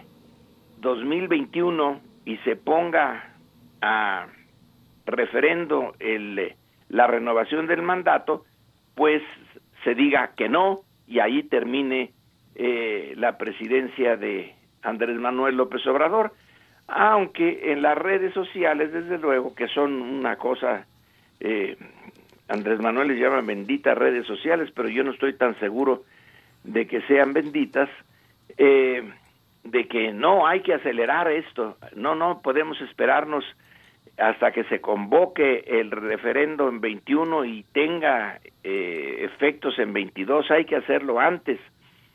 Eh, ya vimos, eh, porque el documento pues se publicó, si mal no recuerdo, en la jornada, esta reunión de generales en retiro, en donde ya el, esa parte del ejército la que fue importante y dejó de serlo eh, con el cambio de gobierno, estaba muy descontenta. Y entonces en esas redes sociales se dice necesitamos también el apoyo del ejército, etcétera. Bueno, algunos de esos son sueños de opio, pero el eh, ambiente eh, se torna muy propicio para quienes están eh, dispuestos a ver en eh, las eh, fallas o los, los problemas propios de cualquier gobierno una una catástrofe que digan ya van a dejar a los cuando no haya ventiladores por culpa del gobierno entonces van a dejar morir a los viejos en favor de los jóvenes.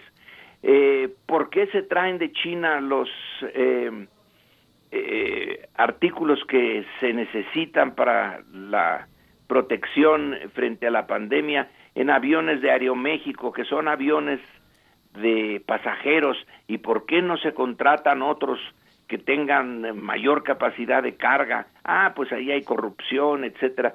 Bueno, todo, eh, casi no hay tema que no pueda ser visto y transformado como una eh, un área de, de conflicto. Entonces, y para concluir, esta pandemia, a diferencia de las otras, la otra grandota que nos pegó, pero durísimo, fue la de 1918, que pegó muy duro en 1919.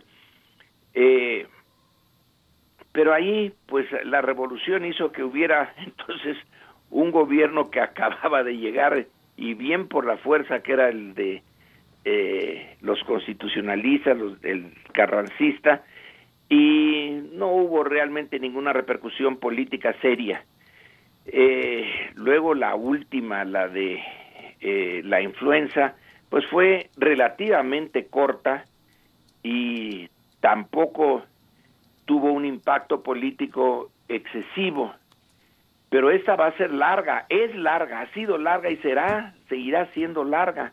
Y entonces sí se puede eh, convertir las inseguridades, miedos, eh, eh, descontento social de los que han sido afectados económicamente, ya sea en el tope en las grandes compañías o a la base las personas que apenas si pueden sobrevivir en la economía informal cotidiana ahora tienen que pagar también eh, los costos de, de, la pandemia.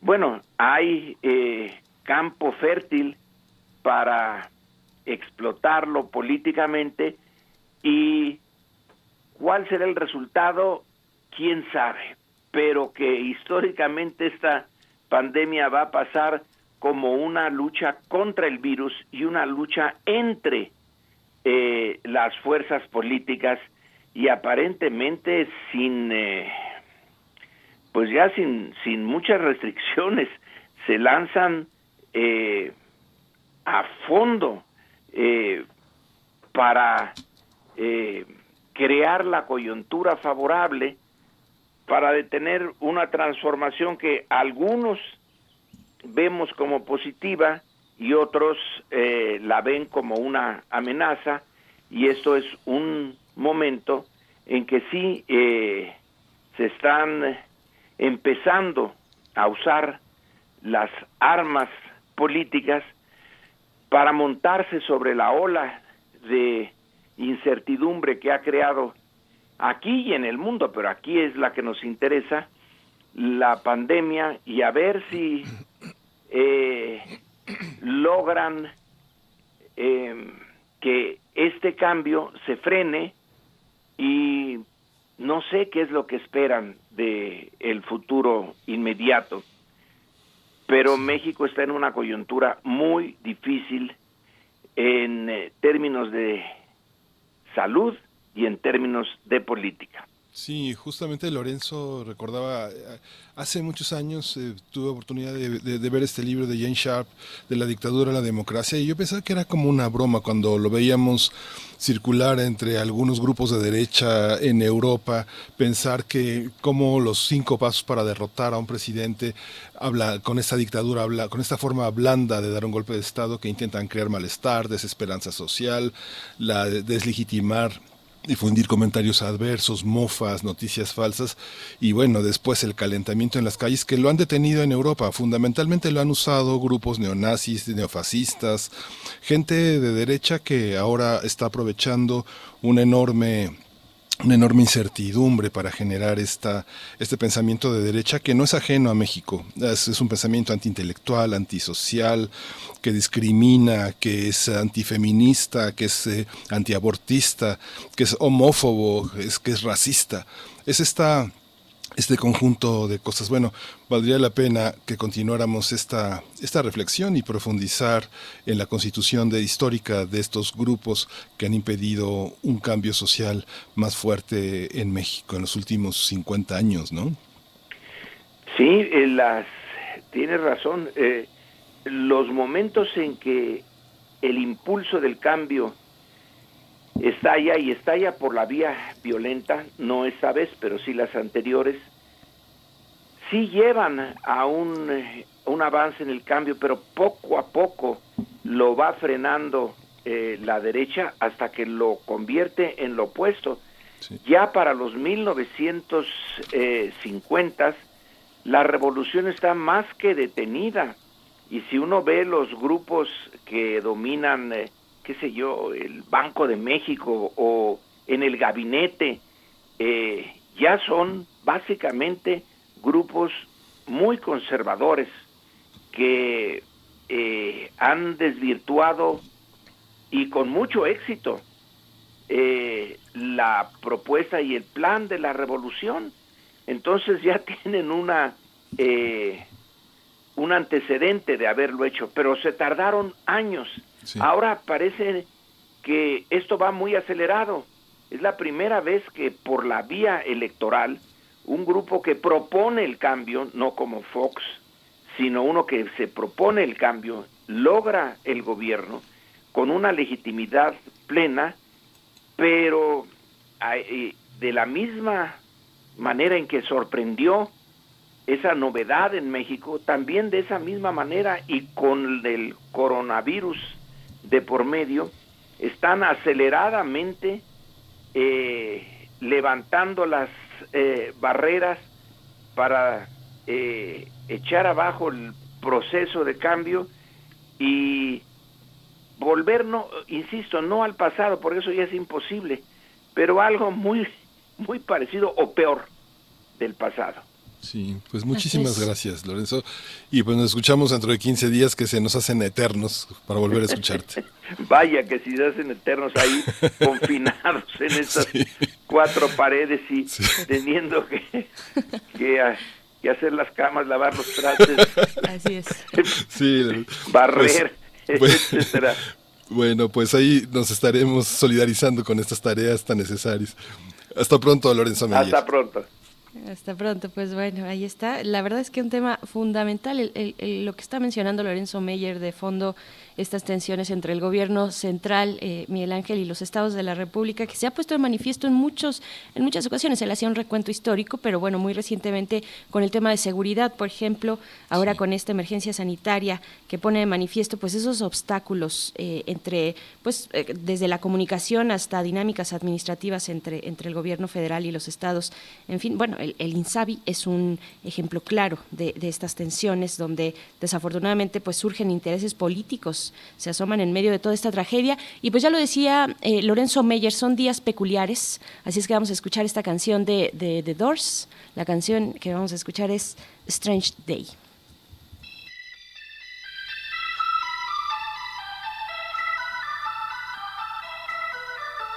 movimiento.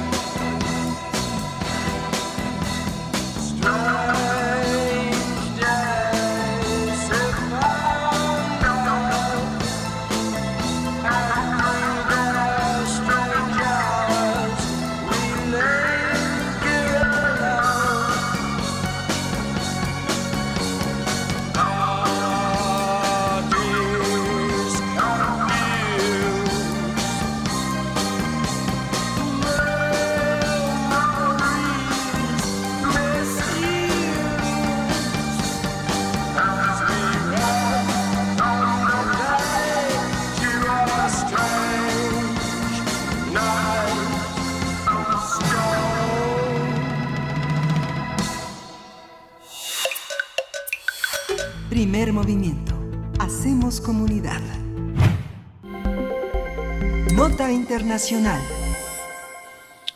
Arabia Saudita y Rusia firmaron un acuerdo incluyendo otras naciones productoras de petróleo como México con el fin de recortar la producción mientras se estabiliza el mercado por las alteraciones que ha provocado el coronavirus COVID-19.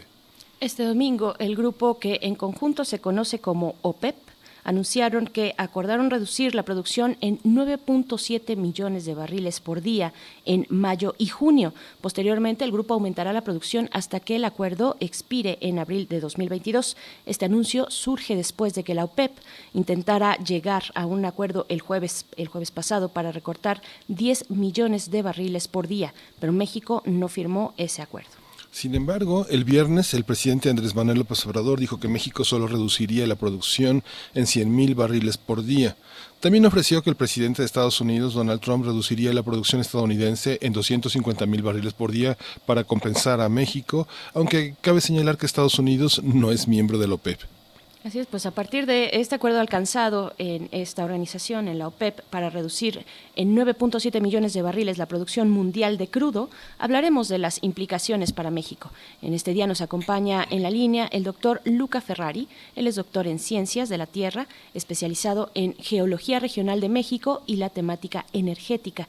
Es investigador titular C del Centro de Geociencias de la UNAM, Campus Juriquilla y Premio Universidad Nacional 2015 y, es un gusto poder platicar una vez más con usted, doctor Luca Ferrari. Muchas gracias por aceptar esta conversación. Muy buenos días. Buenos días, Berenice, Miguel Ángel. Gracias por tenerme otra vez con ustedes. Gracias, doctor.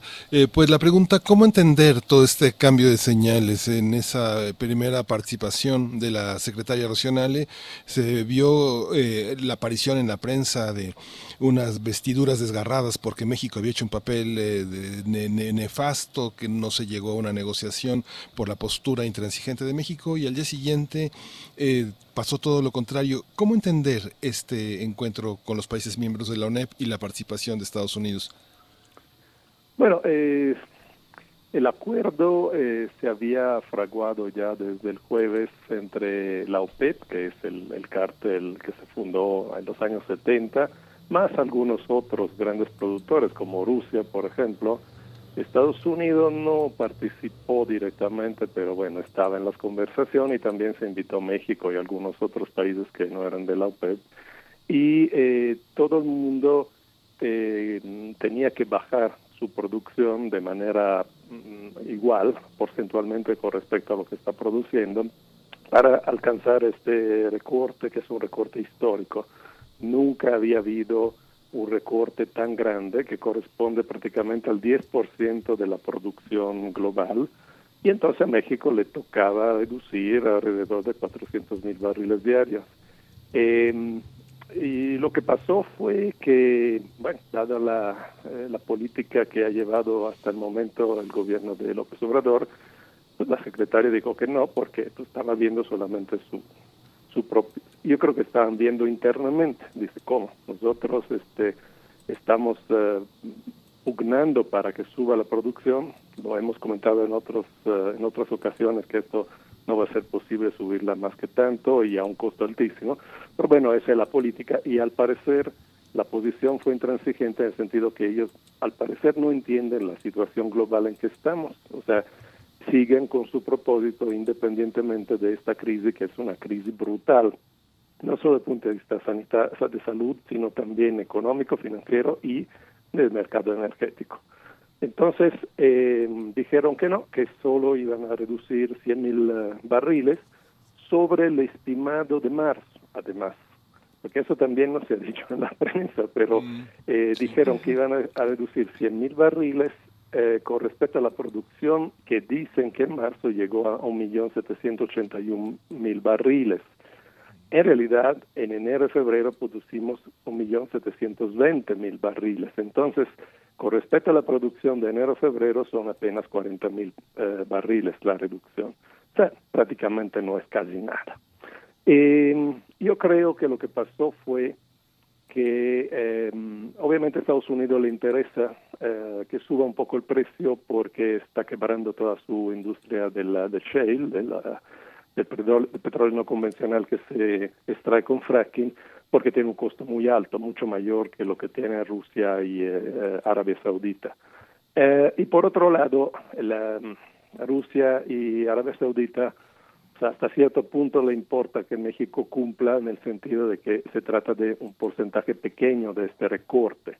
El importante creo era más bien decir, ok, si ellos piden una excepción, muchos otros pueden pedir la excepción, pero al final de cuentas se aceptó que México redujera, redujera solamente esa cantidad y que Estados Unidos dice que él va a meter el resto.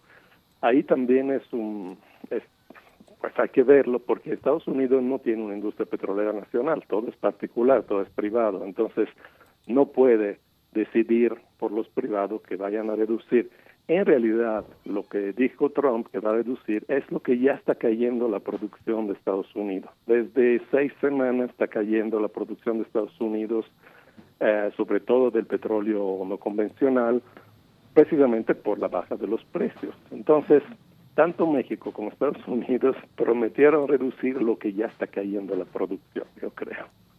Así es. Eh, doctor, eh, doctor Luca Ferrari, para, para que lo tengamos con mucha claridad, ¿cuál es la lógica de, que se soporte o se aliente esta reducción en la producción del petróleo? ¿Cuál es, si lo, si lo vemos como debe ser eh, de manera global, a escala, a escala global, ¿Por qué? ¿En qué momento nos encontramos para que esto sea una opción y, sea algo que, se está planteando y que, bueno, es básicamente ya un acuerdo?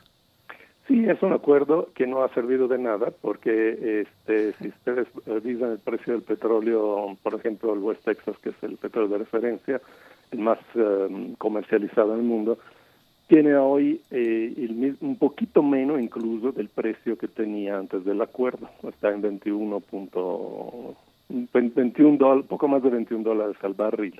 Ahora, eh, recuerden que a principio del año, en enero, este mismo petróleo estaba en 65 dólares al barril, es decir, la baja ha sido brutal. ¿Por qué ha sido tan rápida y tan fuerte la caída del precio? Porque eh, la situación mundial ya venía de un uh, estancamiento económico con una demanda no muy fuerte, pero en el momento que entra el coronavirus, entra la el parón de las actividades en China, luego en Europa, luego en Estados Unidos, luego en todo el mundo, las expectativas de la demanda son bajísimas. Eh, demanda de petróleo. O sea, hay una, una relación lineal entre el consumo de energía y el andamiento de la economía, o por ejemplo el Producto Interno Bruto. Entonces, en el momento que paramos todas las actividades no esenciales, hay una demanda que baja muchísimo. Entonces, los mercados de futuro de petróleo obviamente eh, hacen una estimación de que eh, la demanda va a bajar mucho. De hecho, ¿por qué no ha servido este acuerdo? Porque la reducción de 10 millones de barriles diarios, que es casi el 10% de lo que consumamos, en realidad no es ni la mitad de lo que se necesitaría, porque la caída de la demanda, hay diferentes uh, estimaciones, pero las estimaciones van entre 25 y 35 millones de barriles diarios, lo que cayó la demanda. Entonces, si la oferta la bajamos solo de 10 millones, realmente estamos no, no, es suficiente, digamos, para eh, subir los precios del petróleo, porque tenemos muchos inventarios, mucho petróleo almacenado, se está almacenando muchísimo petróleo. De hecho, la capacidad de almacenamiento es limitada y eh, cuesta cada vez más almacenar petróleo, entonces pues es, es casi una necesidad, obviamente, bajar la producción. Este almacenamiento de petróleo, ¿el Estado mexicano, el gobierno federal, tiene capacidad de almacenar petróleo o, o, es un negocio que tienen algunos otros inversionistas en México? México tiene una cierta capacidad que no es muy grande, eh, el dato no lo tengo aquí ahorita exacto, pero México tiene sus terminales de almacenamiento, que son precisamente donde almacena el petróleo uh, antes de mandarlo a la refinería y también luego tiene uh, terminales de almacenamiento de productos refinados. Pero bueno, realmente um, esa capacidad es pequeña. Lo que están haciendo los grandes productores es eh, bueno, Arabia Saudita, Estados Unidos, China, etcétera, tienen sus reservas estratégicas este, en tierra, pero luego lo que hacen mucho es llenar buques petroleros, porque en un buque petrolero pues, caben uh, dos millones de toneladas de, de, de petróleo, eh, perdón, dos mil, ¿no? y o sea, tienen, eh, tienen capacidad de almacenamiento los buques y los tienen ahí flotando uh, costa afuera eh, son, son y listos para ser uh, comercializados en el momento que el petróleo suba de precio y entonces se vuelva rentable. Uh -huh. ¿Y qué puede pasar, eh, doctor Luca Ferrari, qué puede pasar eh, de no tomarse estas medidas, estas medidas de reducción, eh, pues no sé, hacia el último trimestre del año? ¿Qué podría presentarse en los panoramas del precio del petróleo? Mire, por lo pronto le decía, el petróleo, o sea, ese acuerdo, que es un acuerdo histórico y nunca había habido un recorte tan grande, no hizo nada. es impresionante ver el andamiento de los precios porque uno ve el precio del petróleo West Texas Intermediate, que en el, jueves, el viernes estaba en 22 dólares el barril, ahorita está en la misma posición. Subió tantito y luego volvió a bajar. Eh, yo creo que vamos a tener precios bajos por bastante, bastante tiempo, probablemente buena parte del año. Se ha dicho que México eh, podía insistir en su posición de no reducir la producción también porque compró unas coberturas eh, en el mercado financiero. Eso lo hace Hacienda desde muchos años. Eh, es una especie de seguro que le garantiza cierto precio. El problema es que no sabemos cuánto petróleo cubre y a qué precio, porque es un secreto de Estado. Em, y bueno, eh, lo que se ha sabido de, años anteriores es que el costo es alto, al menos 20 mil millones de pesos costó el año pasado la cobertura y probablemente cubre solo una parte menor de la producción mexicana.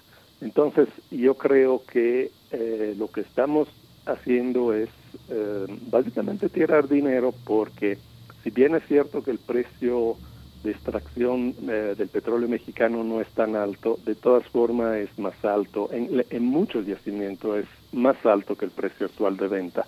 La mezcla mexicana, el petróleo que vendemos nosotros internacionalmente, andaba en 16 dólares al barril el viernes. No ha salido todavía la nueva cotización, pero no va a ser distinta porque no ha subido el, petróleo de referencia de Texas. Entonces, eh, si bien Pemex dijo que el año pasado el costo de producción era 14, 15 dólares al barril, eh, eh, esa es una estimación mínima que no toma en cuenta ciertos costos. Eh, hay agencias internacionales que hacen la estimación de costo para todos los países que ponen a México, por ejemplo, en 23 dólares al barril. Pero además, si uno va a ver eh, la Comisión Nacional de Hidrocarburos, los proyectos que ha aprobado de Pemex el año pasado, por ejemplo, eh, en el caso de proyectos que van a tratar de sacar lo último que queda en Cantarel, eh, ese proyecto fue aprobado considerando un precio de 62 dólares por barril.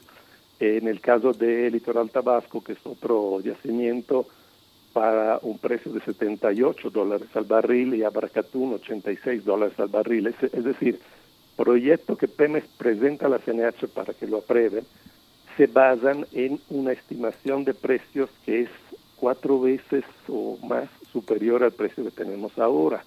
Yo creo que el año que entra vamos a tener pérdidas del doble de este año en Pemex.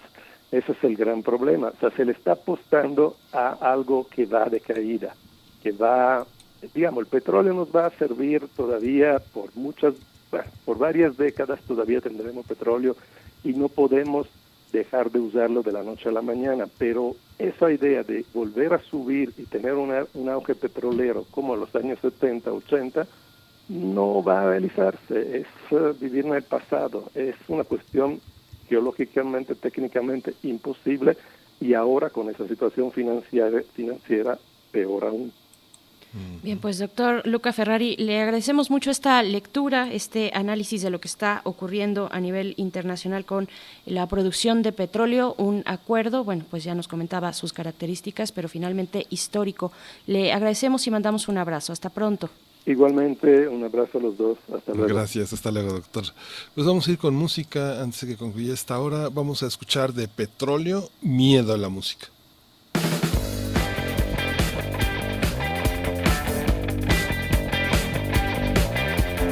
Hay un desfase entre el hecho de que ya sucedería. Que aún así las farolas siguen encendidas.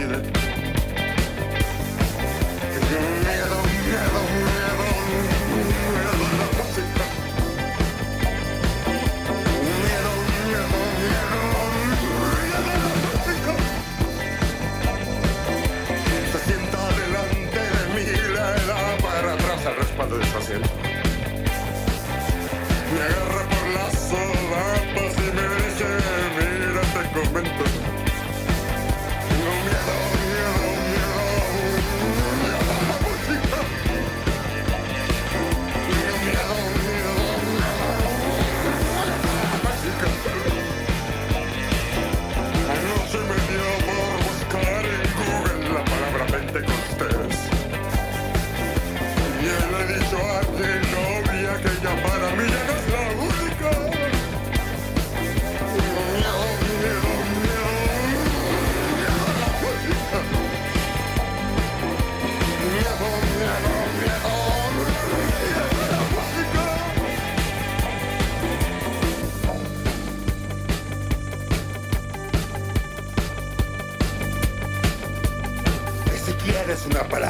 arrepentimiento.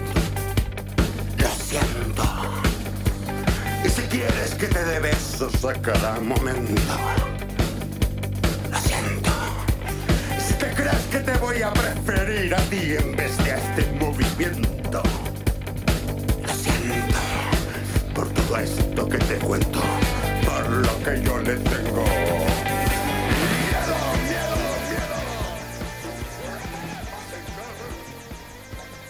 Bien, pues ya estamos de vuelta después de esta canción de Petróleo.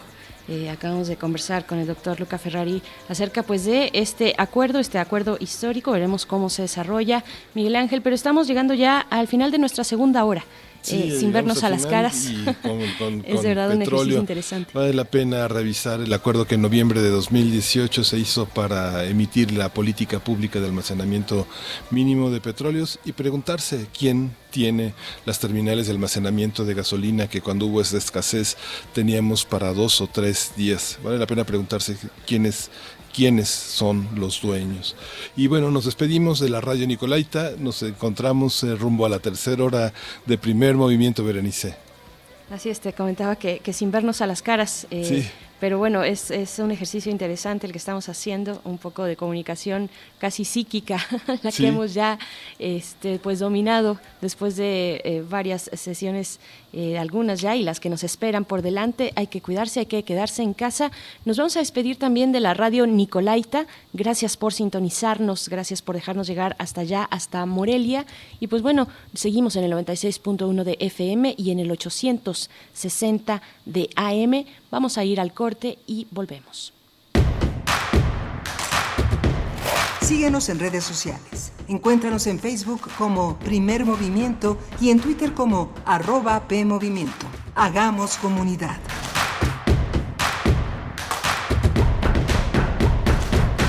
Hola, soy Andrés Neumann. Nos encontramos en descargacultura.unam.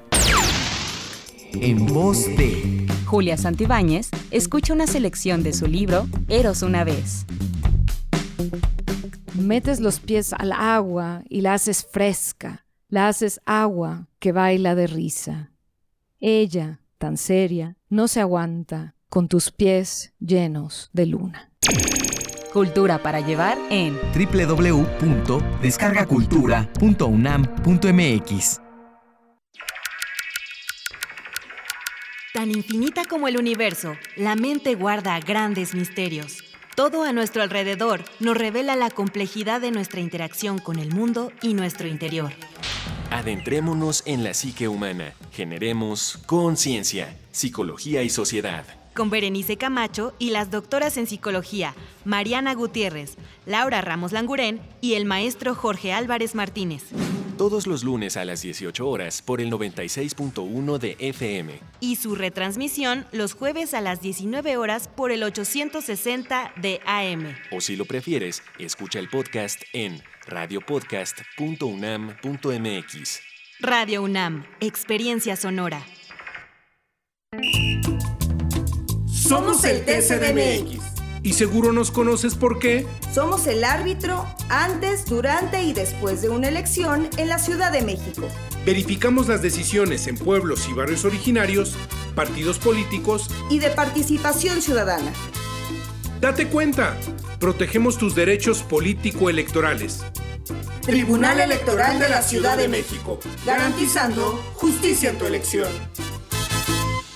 Inició el escenario 2. Hay que sacar lo mejor de nosotros. Durante estos días es posible que te ataquen los villanos. Miedo, ansiedad, enojo y frustración. Yo, Susana Distancia, te doy un superpoder contra ellos. Cierra los ojos, respira profundamente, concéntrate en tu respiración y cuenta hasta 10. Si necesitas apoyo especial, llama al 800-911-2000. Con tu ayuda, esta etapa pasará pronto. Y recuerda, quédate en casa. Gobierno de México.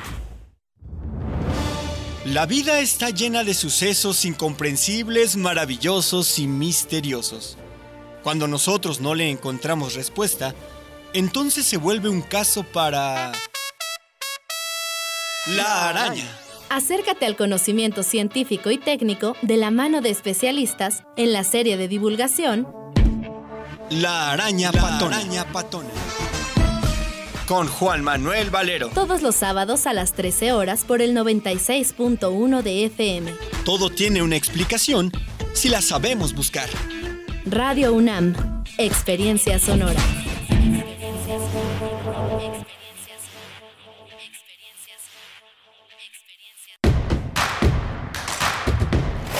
Encuentra la música de primer movimiento día a día en el Spotify de Radio UNAM y agréganos a tus favoritos.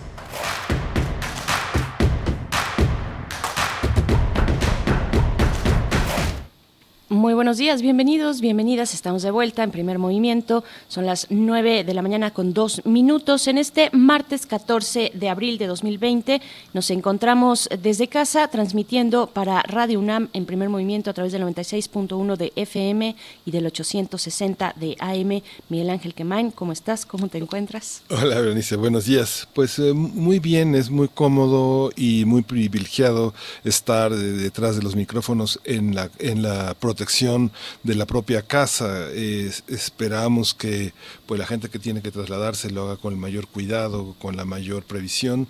Y bueno, ha sido interesante este ejercicio en la mañana. Antonio Quijano nos compartía este mensaje que el doctor Enrique Graue dio sobre la organización académica que ha explorado las consecuencias del aislamiento, cómo nuestra universidad ha dado la cara frente a toda esta manifestación. Cuando la emergencia haya sido levantada, pues tendremos también una infraestructura, una reflexión que nuestros académicos han enfocado a tratar de conocer, prever los efectos de este aislamiento, todo lo que va a repercutir en la salud mental, en el medio ambiente. Y bueno, ahí está el comunicado del doctor Graue que plantea muchas de las preguntas que se han resuelto en el marco de esta pandemia y que están como desafío para nuestra universidad para entender el fenómeno que estamos viviendo, que es histórico, que justamente vale la pena levantar el registro de lo que estamos viniendo en una bitácora, en un diario, en una carta que se sostenga con amigos, en fotografías de nuestros alrededores, con la distancia de vida, pero vale la pena registrarlo. Así es. Eh, si yo tuviera que ponerle un título a mi bitácora sería de las de las complicaciones de transmitir con, con dos eh, gatas caseras hiperactivas que estoy aquí tratando de hacer malabares con ellas. Espero que, que, no se salga de control, seguramente no, pero de verdad nos da mucho gusto estar aquí de esta manera, eh, seguir las recomendaciones de salud. Hay que hacerlo, hay que quedarse en casa. Y bueno, en unos momentos más llegará la poesía necesaria. Después estaremos conversando con el doctor Adolfo Martínez Palomo, médico investigador y parasitólogo. Él es miembro de los comités científicos de CONACIT, de la Organización Mundial de la Salud, de la Academia de Ciencias de Estados Unidos, de la Fundación Rockefeller y de la Universidad de Harvard. En fin, eh, con un largo un, largo expediente de investigación interesante y con él conversaremos sobre la infectología de la, la infectología de la amibiasis al Zika una conversación interesante para la mesa del día de hoy. Y bueno, antes de irnos a la, a la poesía, Miguel Ángel, yo solamente quería hacer mención, hacer mención muy breve de un documento que está ya en publicación desde el 10 de abril, desde el pasado 10 de abril, hace unos días, y se trata de la guía bioética de asignación de recursos de medicina crítica. Es una guía que es únicamente, bueno, es una guía de entrada que publicó este Consejo de Salubridad General que tiene sus reuniones periódicas en torno a esta pandemia del COVID en nuestro país. Y en este documento, en esta guía bioética, pues que solamente entrará en operación en si se llegase al momento de sobrepasar eh, las capacidades de las instituciones de salud para dar cuidados de medicina crítica a los pacientes, pues es, una guía donde finalmente se pondera es llegado a un momento crítico o cercano a ese momento crítico, se ponderará eh, a partir de esta guía pues la, mm, atención médica, la atención médica básicamente en, cuestiones críticas. Así es que bueno, es una respuesta que da este Consejo de Salubridad a los eh, integrantes de, eh, del sector salud para que prevean estas cuestiones cuando se llegue, si es que llegamos a ese momento crítico. Así es que me parece que es un documento que no podemos perder de vista, la guía bioética de asignación de recursos de medicina crítica, eh, que está ya publicado en este portal. Eh, puedo dar la, la dirección electrónica, es csg .gov.mx. Así lo pueden encontrar y lo encuentran también con el mismo nombre en los buscadores. Guía Bioética de Asignación de Recursos de Medicina Crítica. Estaremos conversando en días posteriores sobre este documento muy importante que eh, da este consejo para el, sector salud, Miguel Ángel. y pues, pues bueno, si te parece, nos vamos ahora sí con la poesía necesaria. Vámonos. Primer movimiento. Hacemos comunidad. Es hora de Poesía Necesaria. Pues regresamos ya con la poesía necesaria. Hoy vamos a leer a un poeta, eh, un poeta extraordinario. Nació el 6 de septiembre de 1925 en Oviedo, en España, y murió en 2008, justamente en enero. Y se llama Ángel González. Él es una de las grandes influencias, uno de los poetas que ha influido en las nuevas generaciones de poetas españoles y latinoamericanos desde los años 80 hasta nuestros días. Este poema se titula Para que yo me llame Ángel González y lo vamos a acompañar con música de Leonard Cohen con The Future. Vamos a, escuchar la poesía de Ángel González. Para que yo me llame Ángel González, para que mi ser pese sobre el suelo, fue necesario un ancho espacio y un largo tiempo hombres de todo el mar y toda tierra, fértiles vientres de mujer y cuerpos y más cuerpos fundiéndose incesantes en otro cuerpo nuevo.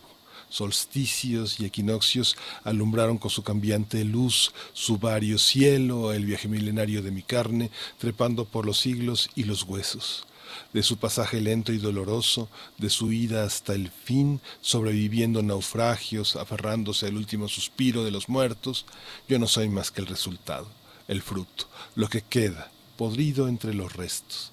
Esto que veis aquí, tan solo esto, un escombro tenaz que se resiste a su ruina, que lucha contra el viento, que avanza por caminos que no llevan a ningún sitio, el éxito de todos los fracasos, la enloquecida fuerza del desaliento.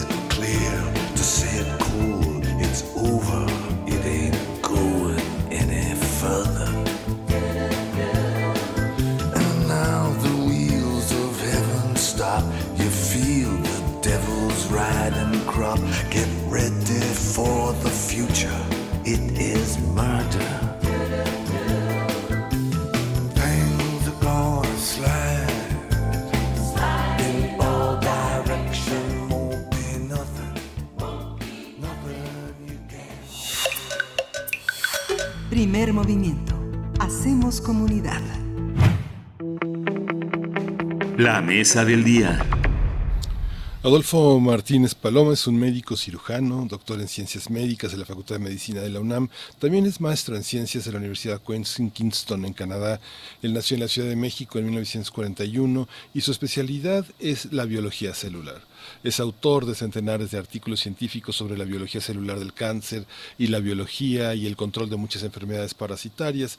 En su laboratorio del CIMBESTAF, en el Departamento de Infectómica y Patogénesis Molecular, el doctor Martínez Palomo estudia los parásitos protozoarios que infectan al humano. Además de su desempeño en el servicio público, Adolfo Martínez Palomo ha recibido diversos reconocimientos por su trabajo y ha escrito varios libros y ha sido de diversas instituciones médicas. Así es, pues a partir de esta trayectoria del doctor Adolfo Martínez Palomo hablaremos de sus investigaciones sobre los parásitos. Y nos acompaña en la línea, eh, se encuentra aquí con nosotros, repito, él es médico investigador y parasitólogo, es miembro de comités científicos del CONACIT, de la Organización Mundial de la Salud, de la Academia de Ciencias de los Estados Unidos, de la Fundación Rockefeller y de la Universidad de Harvard. Ha estudiado la biología de las células cancerosas y la interacción huésped-parásito en la amibiasis y la giardiasis. En el 2016 publicó el libro de la amibiasis al Zika y nos da mucho gusto poder conversar con usted, doctor Adolfo Martínez Palomo. Muy buenos días, bienvenido a Primer Movimiento. Hola, muy buenos días, ¿cómo están? Pues muy bien, doctor, muy contentos de conversar con usted y justamente a partir de un libro que, que bueno, eh, varios de sus libros son muy importantes, pero este que está en el portal del Colegio Nacional y que está a la venta, que yo creo que todos los mexicanos deberíamos de conocer, que es de la amibiasis al un gran libro sobre una, un recorrido sobre distintas, distintos momentos de la infectología en México. Cuéntenos por, dónde- empezar. Empezamos por el cubrebocas, que es el artículo en el que abunda sobre este tema, eh, sobre la influenza en México, su llegada y la implementación de este tapabocas, como admite el diccionario de la lengua española, usar el término correcto, no cubrebocas, sino tapabocas.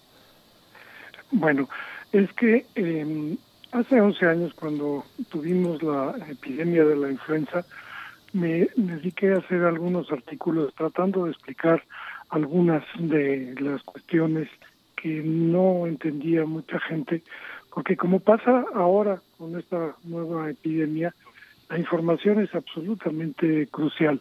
Entonces yo empezaba hasta por definir el término de cubrebocas o de tapabocas y el contar pues lo que estamos viviendo ahora, la dificultad para encontrar los cubrebocas suficientemente técnicamente adecuados como para proteger al médico o proteger a una persona de infectarse con el virus.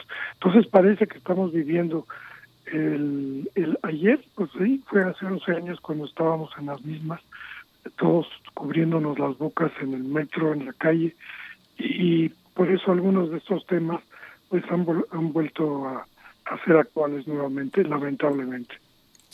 Doctor Adolfo Martínez Palomo, bueno, a mí me gustaría regresar en algún momento a este tema de los tapabocas, de los cubrebocas, de estas caretas, pero antes preguntarle, mm, tal vez en eh, la posibilidad de un ABC eh, y aprovechando, preguntarle qué son los parásitos y, y esta interacción que se da entre huésped y parásitos en ciertas eh, pues enfermedades como la amibiasis que es una que eh, pues eh, se encuentra en sus en su- en sus análisis y en sus estudios de investigación.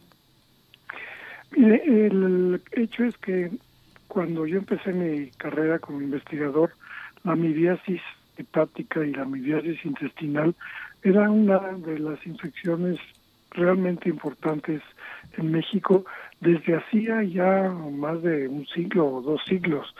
Se sabía que por alguna razón que nunca logramos entender, México y en particular la capital de México era un sitio donde había muchos eh, pacientes con absceso hepático o con las manifestaciones intestinales de la amibiasis. Esto por fortuna se ha venido reduciendo, entre otras cosas porque hay medicamento, medicamentos que curan la amibiasis y hace pues 20 o 40 años eh, difícilmente se eh, estaban a la disposición del público como pasa ahora.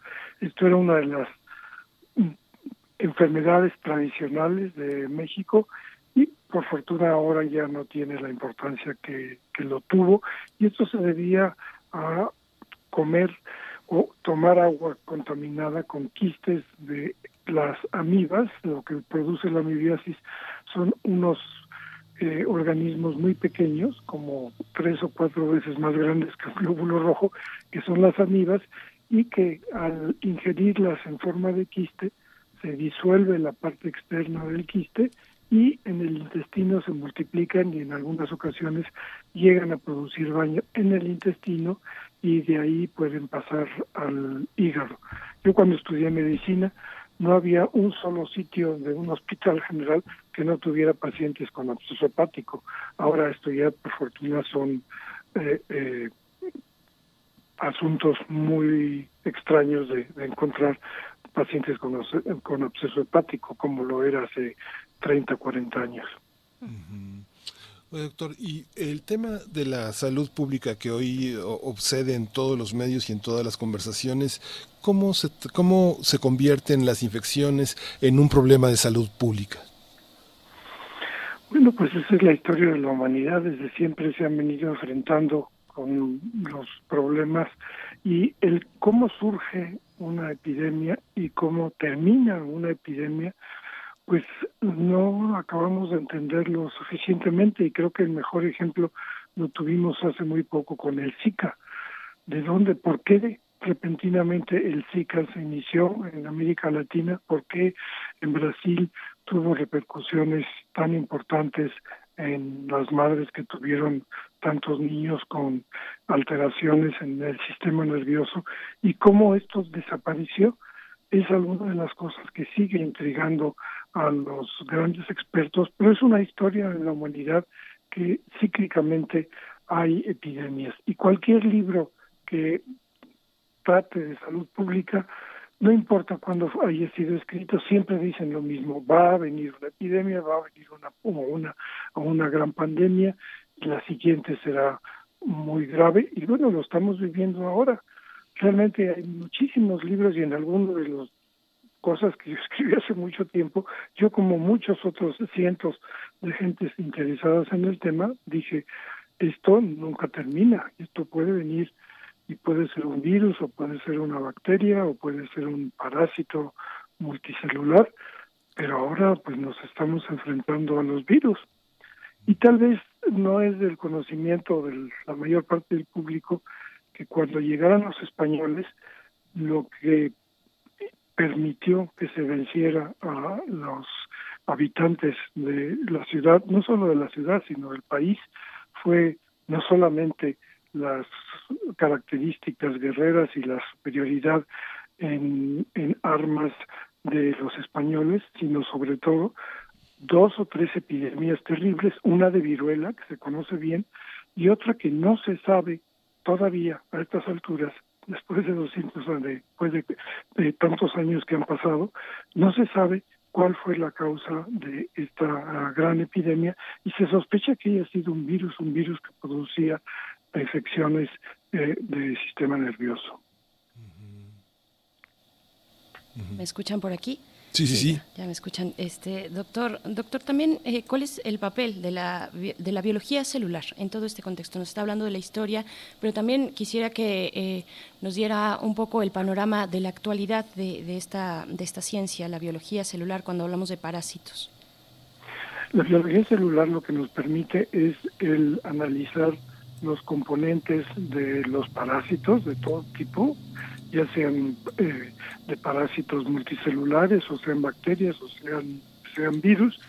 Y esto pues se inició hace unos 30 o 40 años con la introducción de métodos bioquímicos modernos y la microscopía electrónica que nos permitió adentrarnos y empezar a visualizar no solamente los componentes, sino visualizar los mismos virus que no hasta que se introdujo la microscopía, la microscopía electrónica no habían sido eh, vistos por eh, los investigadores. Entonces ha sido muy importante la biología celular y su consecuencia la biología molecular para entender la composición de los diferentes eh, parásitos y es lo que están ahora los investigadores y han hecho avances grandes para conocer los componentes moleculares del coronavirus, con lo cual se estará pronto en la posibilidad de desarrollar una vacuna. Una, una de las maravillas de su libro y de su enfoque es cómo hay una generalidad en la infectología, pero en su libro logra penetrar la cómo, cómo cada epidemia penetra en la cultura, penetra en la literatura y penetra en las culturas entendidas como maneras de vivir y ocasiones en las que también una, una cultura se encuentra afectada por una epidemia. ¿Cómo, cómo ha sido esta, esta búsqueda? ¿Cómo contribuye una visión humanística a entender una, una epidemia que nos causa tanto miedo, tanta incertidumbre y tanto enojo con, con, nuestra propia insuficiencia para entender cosas. Es una epidemia, pues eso lo podemos considerar una especie de choque, de choque cultural en donde pues la población se enfrenta a una situación que pone en peligro la vida, que pone en peligro su futuro y sobre el cual no tiene una información adecuada, que es lo que decía yo hace un momento. Es algo que estamos padeciendo en este momento, una falta de información, la agresión a los médicos, muchas de las cosas que estamos viviendo en este momento es por falta de información, por falta de educación y esto se está traduciendo claramente culturalmente cómo están reaccionando diferentes países a esta a esta pandemia, como los países asiáticos lo han enfrentado con una gran disciplina y como en China se tuvo que hacer unas, pues una coerción política para obligar a, a, la población a mantenerse en situación adecuada. Entonces es algo que es eh, eh, dentro de la cultura misma que repentinamente se introduce un elemento estos casos un virus que distorsiona por completamente, distorsiona completamente la, eh, la funcionalidad de, de, esta cultura. Y esto lo explica perfectamente y por eso se ha vuelto tan popular en estos días el libro de Albert Camus, La, la peste. Si nosotros leemos La peste, pues parece que en muchos de los párrafos que, está, que escribió el premio Nobel francés Albert Camus, escribió parece que está describiendo algunas de las cosas que estamos viviendo ahora con el coronavirus. Doctor, ¿cómo entender en ese sentido entonces la tal vez la experiencia o la, la vivencia social de una enfermedad infecciosa. Hay muchos mitos y de hecho en esta publicación de la amibiasis alcica se abordan estos mitos. Hoy que eh, ya para los tiempos actuales que tenemos, eh, hemos visto esta tendencia donde se adoptan las noticias falsas como fuentes de información. Eh, ¿Cómo entender los mitos en torno a las enfermedades infecciosas, doctor? Bueno, es que esto lo que representa es eh, eh, enfrentamiento de toda una población con niveles educativos y de niveles de información muy variados y pues es una defensa cada quien dentro de su propio limitación de, su información sobre el tema en particular pues reacciona de, de maneras diferentes. La gente que tenga la información suficiente adecuada cuando que algo como se está haciendo ahora en los medios y que creo que yo yo creo que se tenía que haber hecho eh, con anterioridad, pero hasta ahora se está informando a la población de qué es lo que representa. Algo que todavía no sabemos suficientemente bien es cómo está operando el virus para producir la, la infección, cómo terminan muriendo de las, las, las personas y toda esta información tan variada que apenas nosotros estamos recibiendo es algo que influye eh, y que genera inquietud y genera incertidumbre y genera pues diversas formas de enfrentar la, los diferentes elementos de la población a una situación tan compleja como la que estamos viviendo. Dice doctor que en su, en su libro la postura sobre las vacunas es muy decisiva y, profunda. Hay un capítulo dedicado a vacunas para América Latina y otro que es francamente eh, delicioso, que es la rabia, Pasteur y la vacuna. ¿Cómo llegamos a este momento y cómo enfrenta ¿Cómo se ha enfrentado México una enfermedad que era tan popular y tan temida como la rabia? La rabia también asociada pues a un estado de la mente, ¿no? A una idea de la ira, del enojo, de la, de la falta de control. Sí, creo que la historia de la rabia es importante, es interesante para ver cómo se enfrentó la humanidad a algo que no tenía los medios adecuados para hacerlo y cómo fue hace mucho tiempo ya las investigaciones de, Pasteur que logró encontrar los medios para encontrarlos para fabricar una, una vacuna contra la rabia, que de alguna manera es lo que todavía se está utilizando y que ha logrado pues, salvar miles y miles de, de vidas a lo largo de, de, las, de las décadas. Y en el caso de las vacunas, yo menciono en el capítulo sobre vacunas como en México hace varias décadas hubo la oportunidad de crear un centro internacional de vacunas junto con Brasil y finalmente no se pudieron poner de acuerdo los gobiernos de los dos países, de México y de Brasil, y nos quedamos con lo que las Naciones Unidas querían hacer, un centro que tuviera dos sedes en estos dos países, y lo que tuvieron que hacer es un instituto de vacunas que lo hicieron en Corea del Sur, porque en, en América Latina pues nosotros no pudimos ponernos de acuerdo los latinoamericanos para hacer un instituto de, de vacunas y ahora esto ya lleva varios años haciéndose en Corea del, del Sur como una iniciativa de Naciones Unidas.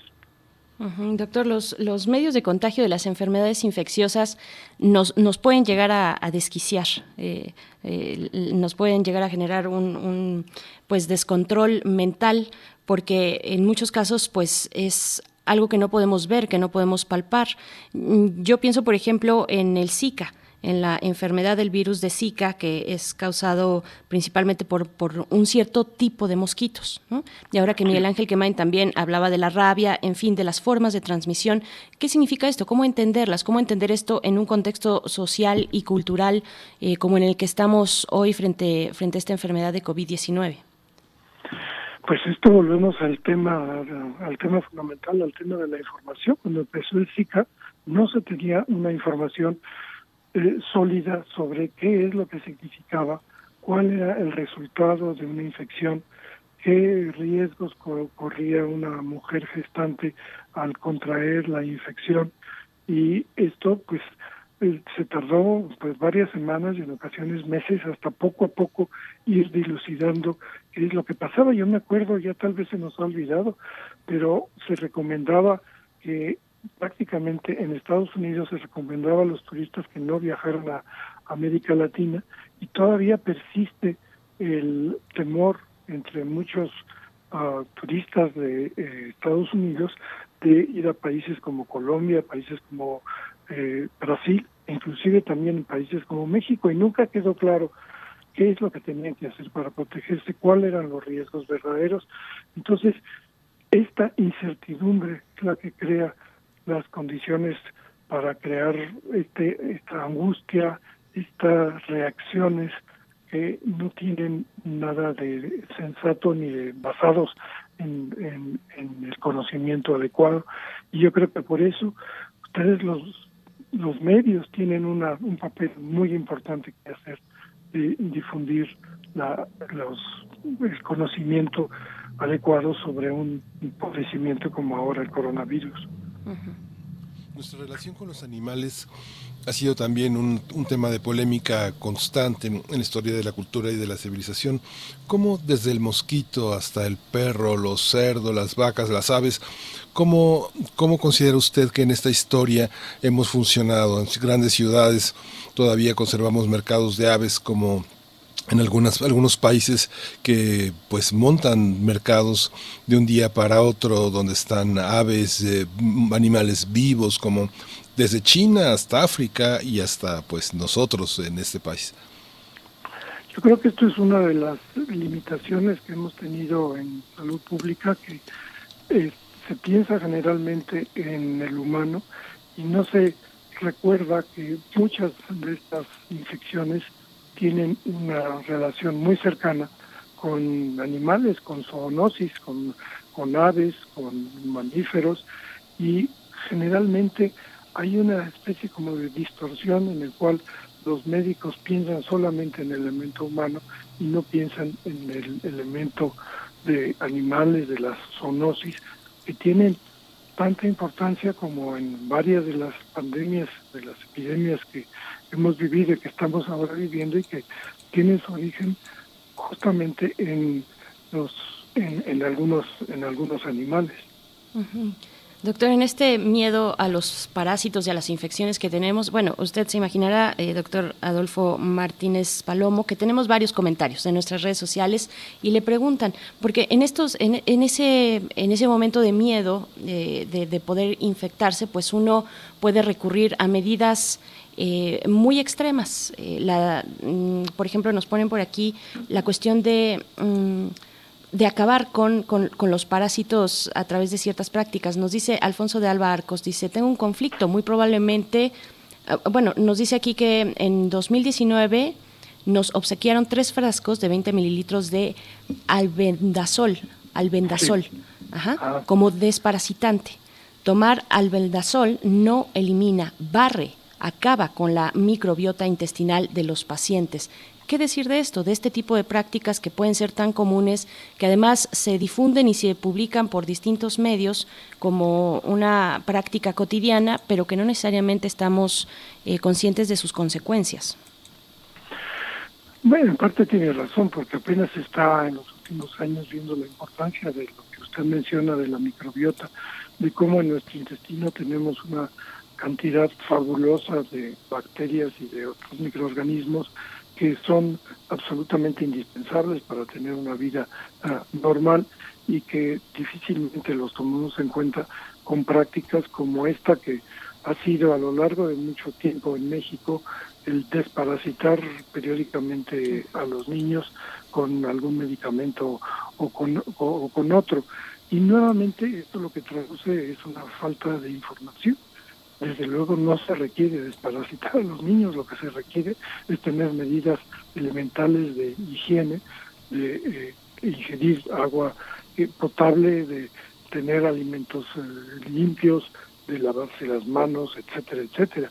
Entonces sí hay una cierta distorsión que ha ido cambiando con el tiempo y poco a poco esto ha ido, ha ido, ha ido mejorando la situación, ha ido mejorando y curiosamente algunas de estas epidemias han tenido efectos benéficos. Por ejemplo, ustedes recordarán cuando llegó el cólera a México y con el cólera pues la gente se volvió mucho más eh, enterada de que era indispensable tomar agua potable y de hecho a partir de entonces pues se ha vuelto toda una industria el vender agua potable eh, envasada ahora no sé los datos, pero se vende casi tanta agua potable envasada a las compañías de refrescos como agua, aguas eh, endulzadas.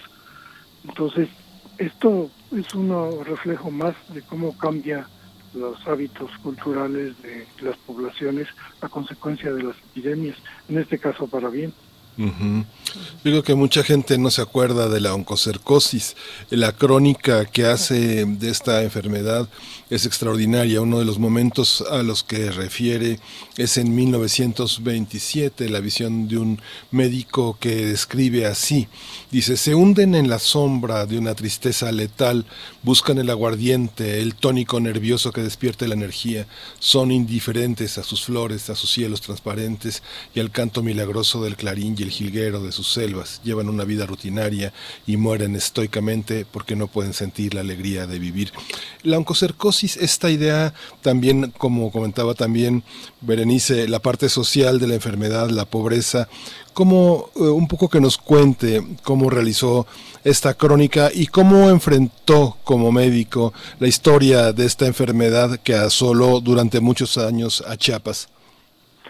Qué bueno que menciona, creo que es un muy buen ejemplo de cómo evoluciona una enfermedad importante.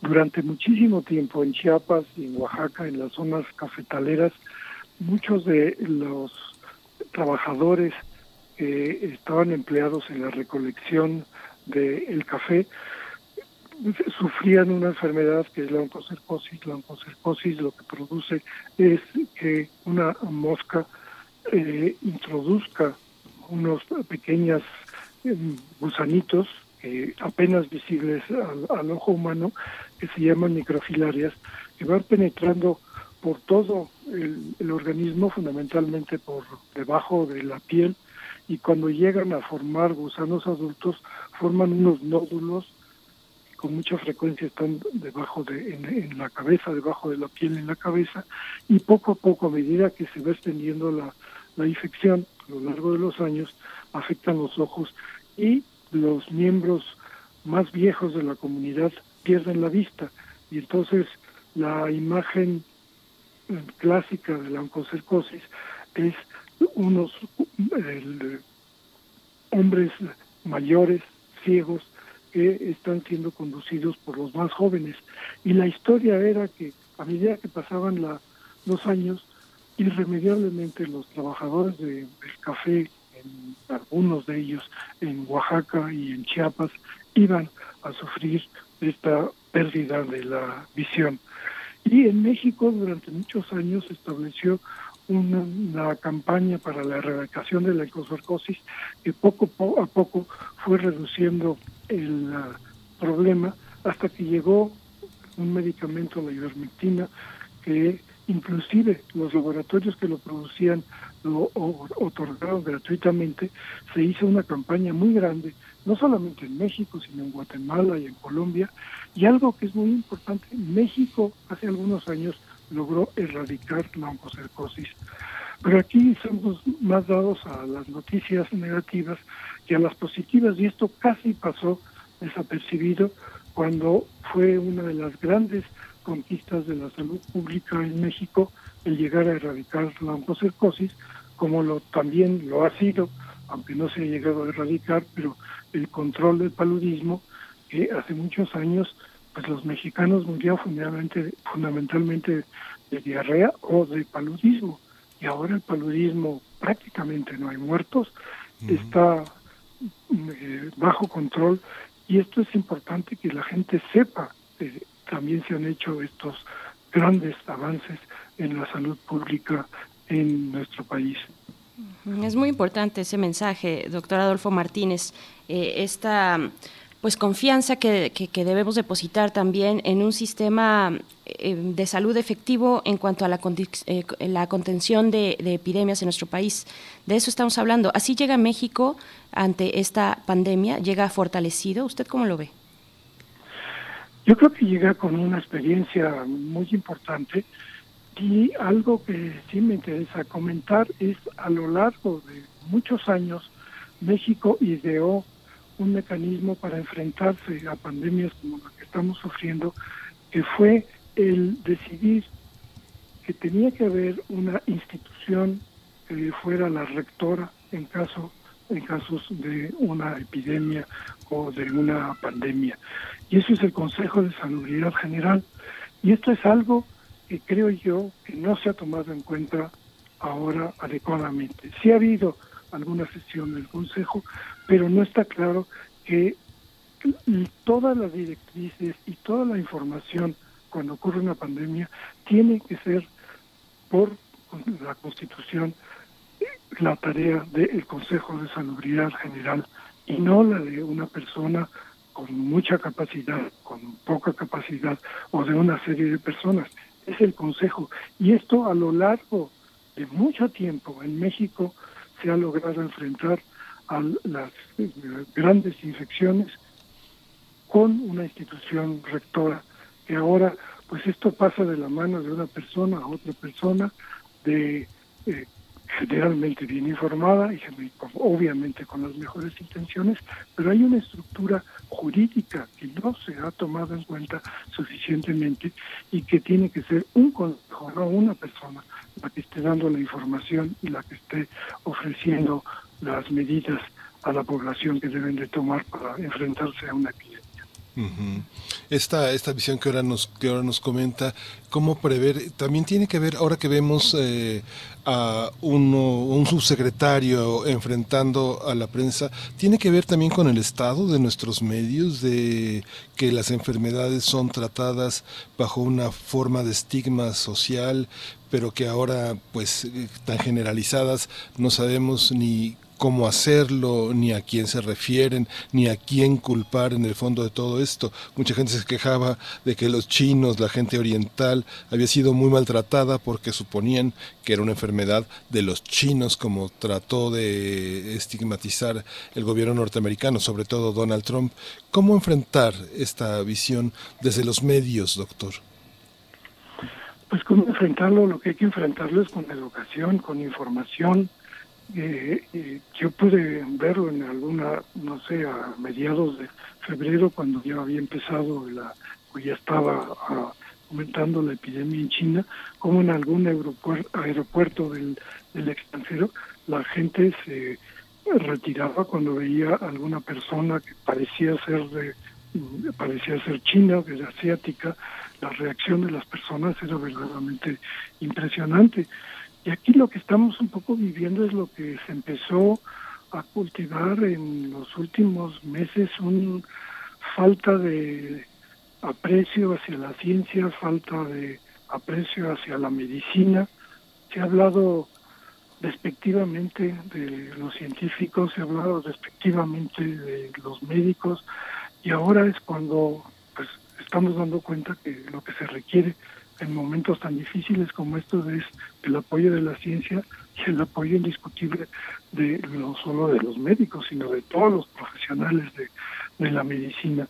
Entonces sí se estaba creando un, o se ha creado un ambiente inadecuado que no ha, no ha favorecido en nada la respuesta que se está dando a la epidemia. Lo, vemos también en ejemplos como el de Brasil, donde su presidente pues eh, realiza actividades que están contraindicadas por su propio secretario de salud, su ministro de salud. Eh, esto, esto lo hemos visto también con temas muy específicos y, ahí sí regreso a lo que abrió nuestra conversación en esta mañana, doctor Adolfo Martínez, que es el uso del cubrebocas. Vaya que hay un debate eh, muy intenso y mucha tensión en ese sentido y varios, algunos eh, especialistas, investigadores, eh, científicos en nuestro país, de nuestra propia universidad también, eh, pues han dado una serie de, pues han compartido sus conocimientos de sobre la importancia de sí utilizarlo. Mientras tanto, el gobierno a través de estas conferencias de salud, pues ha dicho lo contrario o ha también matizado, me parece ya en las últimas fechas. Al inicio fue muy categórico diciendo no, no es necesario usarlo, solamente para personal médico que está directamente pues en esa primera línea de atención con la enfermedad del COVID-19, pero creo que ha ido matizándolo un poco en, la última semana. ¿Qué, qué, piensa usted, eh, doctor? ¿Qué, decir de esta atención? no es tanto que lo haya matizado el gobierno aquí en México, sino que se ha, se ha matizado nuestro conocimiento de la infección y esto son las recomendaciones de la Organización Mundial de la Salud, que por un lado se pensaba que no era indispensable para protegerse de la infección el utilizar los cubrebocas y después esto poco a poco se ha ido cambiando, pero también ha habido un elemento político importante porque ha habido muchísima preocupación en muchos países de que si todas las gentes usan un cubrebocas, no hay cubrebocas para los, el personal de, la salud. Y entonces esto también ha hecho que varíe un poco y que en algunas eh, eh, en algunos gobiernos se esté dudando si recomendar o no el uso del cubrebocas cuando los cubrebocas no son suficientes para el personal de la salud que están atendiendo a los infectados. Entonces es, es una situación que no es tanto de matiz, sino poco a poco se va sabiendo mejor cuál es la situación real del virus y pues en la actualidad lo que se recomienda es que si se pueden utilizar tapabocas se utilicen los tapabocas, pero de ninguna manera es conveniente el que sean los médicos y el personal de salud, todos los que tienen que ver con los enfermos, que estén desprotegidos por que toda la población esté utilizando el mismo tipo de recursos, guantes, cubrebocas y en ocasiones pues otros elementos también como el alcohol en gel y, esto y estos eh, demás elementos que se utilizan para tratar de impedir el contagio. Doctor, pues ha sido un placer esta conversación, pero no puedo evitar hacerle una pregunta más. Eh, Monteverdi y Vivaldi es un libro que también está accesible en toda la bibliografía que ofrece el portal del Colegio Nacional ahora que no podemos ir a librerías. Es un libro que finalmente es una convocatoria, una invitación hacer una biografía médica de muchos de los grandes hombres que han vivido entre nosotros. Leo una parte... Ay, se cortó se cortó eso. Lo, vamos, tal, vez, vamos a recuperar. Es que es muy interesante este libro, Berenice, porque justamente ahora que estamos ante una demanda tan intensa del sector de cultura por, por mejorar y aumentar los recursos, vemos que eh, hay una carta que Monteverdi le dirige a su benefactor, al duque de Mantua, y tiene que ver con vivir de honorarios, vivir del trabajo por honorarios. Dice Monteverdi, se empieza a sentir mal de salud y dice, he compuesto la música que me ordenó con mi devoción habitual y disposición para servirlo. Eh, como siempre he tenido y siempre tendré, pero seguramente sin el consentimiento de las fuerzas físicas de que he gozado en el pasado, porque todavía están debilitadas por esfuerzos anteriores y estoy tan débil que ni con medicina, ni con dietas, ni dejando de lado mis estudios se han recuperado mis fuerzas, ni siquiera parcialmente. Cuando la recupere le imploro, su señoría, por el amor de Dios, que nunca me cargue nuevamente con tanto que hacer o en tan poco tiempo, porque es seguro que por mi deseo de agradarle y el esfuerzo que podría involucrar podría, sin darme cuenta, cortar mi vida. Ahí está. Doctor, eh, un poco la biografía médica de los grandes hombres es necesaria entre nosotros. ¿De qué se mueren los creadores, los prohombres, los líderes?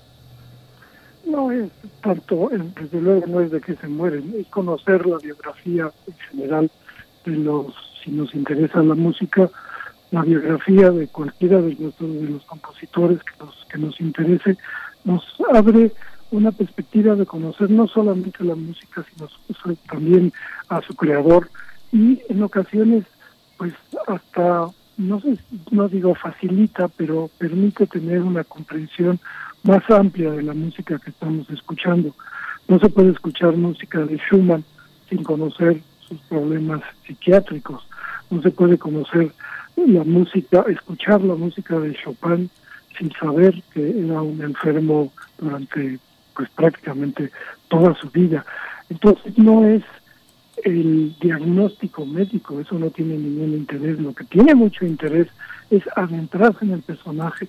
En ocasiones no es tanto la enfermedad o la que haya matado a un compositor, sino otros elementos como algo en el que estoy insistiendo yo en mis biografías, en el aprendizaje, el cómo prácticamente no existe ningún gran compositor que no haya tenido que pasar por un proceso de aprendizaje muy importante en el que además de que, de que obviamente tenían una capacidad innata de, de genio, muchos de ellos, pero fue fundamentalmente durante su infancia, durante su adolescencia, el aprendizaje, el trabajo constante, el que los llevó a crear la música excepcional. Entonces, es una como insistencia en conocer al personaje a través de los anteojos de la medicina, más que el hacer un diagnóstico médico de, de qué murieron o de qué enfermaron.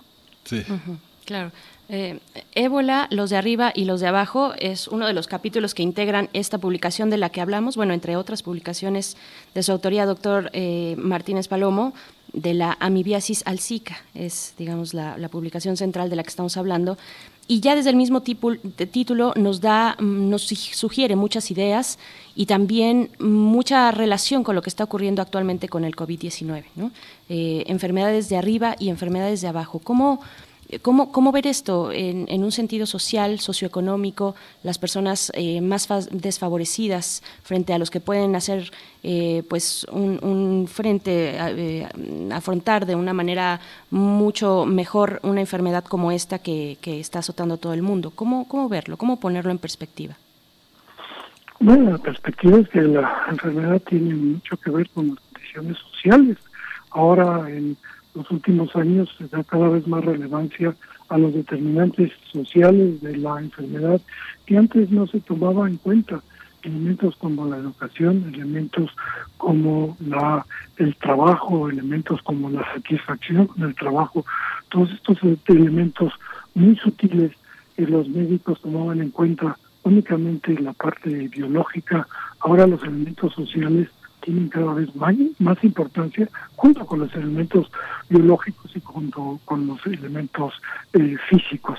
Pero esto está dando una comprensión mejor de la importancia de estos elementos sociales en la génesis de, de las enfermedades, en la génesis, sino en la génesis en cómo se manifiesta una infección en condiciones socioeconómicas diferentes. Pues muchísimas gracias, doctor. Ha sido un placer, un privilegio poder conversar con usted.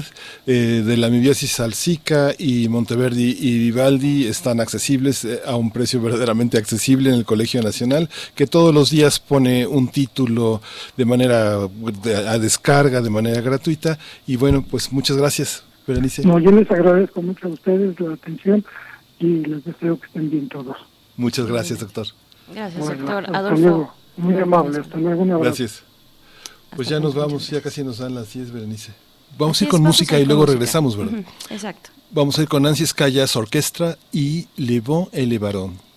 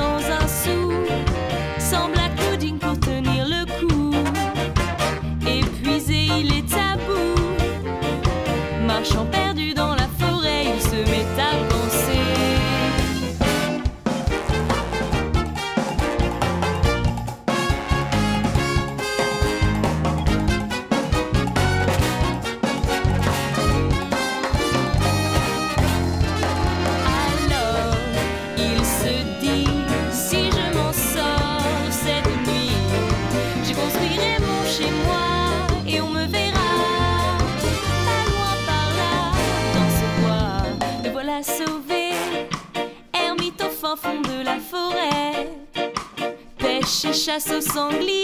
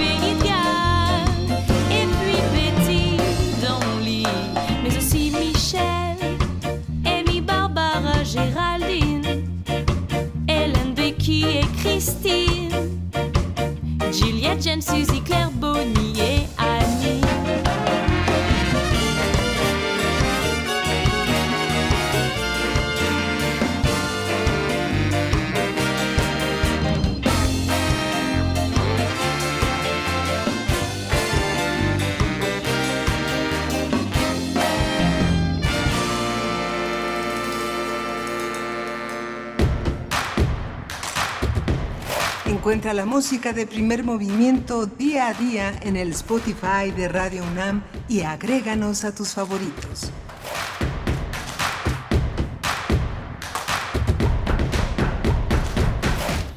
Pues regresamos, regresamos a despedirnos de esta tercera hora de primer movimiento y bueno, les comentamos el mensaje del doctor Enrique Graue, entre muchas otras cosas. Al final también recupera la necesidad de crecer en materia de aulas virtuales. Crecimos en estas dos semanas a cuatro, poco más de cuatro mil aulas virtuales. Eh, quienes no se han acercado a sus profesores para continuar, para concluir el programa de estudios, hágalo, no echen saco roto. Esta universidad no se detiene, Berenice. Así es, pues en este mensaje, Miguel Ángel, que ya comentas del rector Enrique Graue, que se publicó el, en esta mañana, en esta mañana del 14 de abril, eh, en este martes, donde también eh, toma en cuenta y menciona la labor de los grupos de investigadores que trabajan en la implementación de la prueba para la detección de este virus, del SARS-CoV-2, y, y, forman a otros académicos también para ampliar esas capacidades de diagnóstico que tiene la universidad y otros más también se esfuerzan para detectar pues el coronavirus entre la población universitaria y pues se han elaborado medios de transporte para las muestras biológicas del virus. Esto yo creo que es muy interesante, es muy importante publicar, pues eh, replicar esta información, estos medios de transporte para las muestras biológicas del virus que se han, eh, que han sido entregadas a distintas instituciones del sector salud en este esfuerzo que realiza la UNAM, sus investigadores, pues para en colaboración con el sector salud, con las autoridades de salud de nuestro país, me parece importante pues destacarlo, Miguel Ángel. Sí. Y pues con esto nos despedimos. Mañana nos reencontramos um, a la, alrededor de las 7 de la mañana hasta las 10 de la mañana. Y gracias por su preferencia, por su escucha atenta, crítica. Aquí seguimos. Berenice, esto fue Primer Movimiento. El mundo desde la universidad. Radio UNAM presentó Primer Movimiento. El mundo desde la universidad.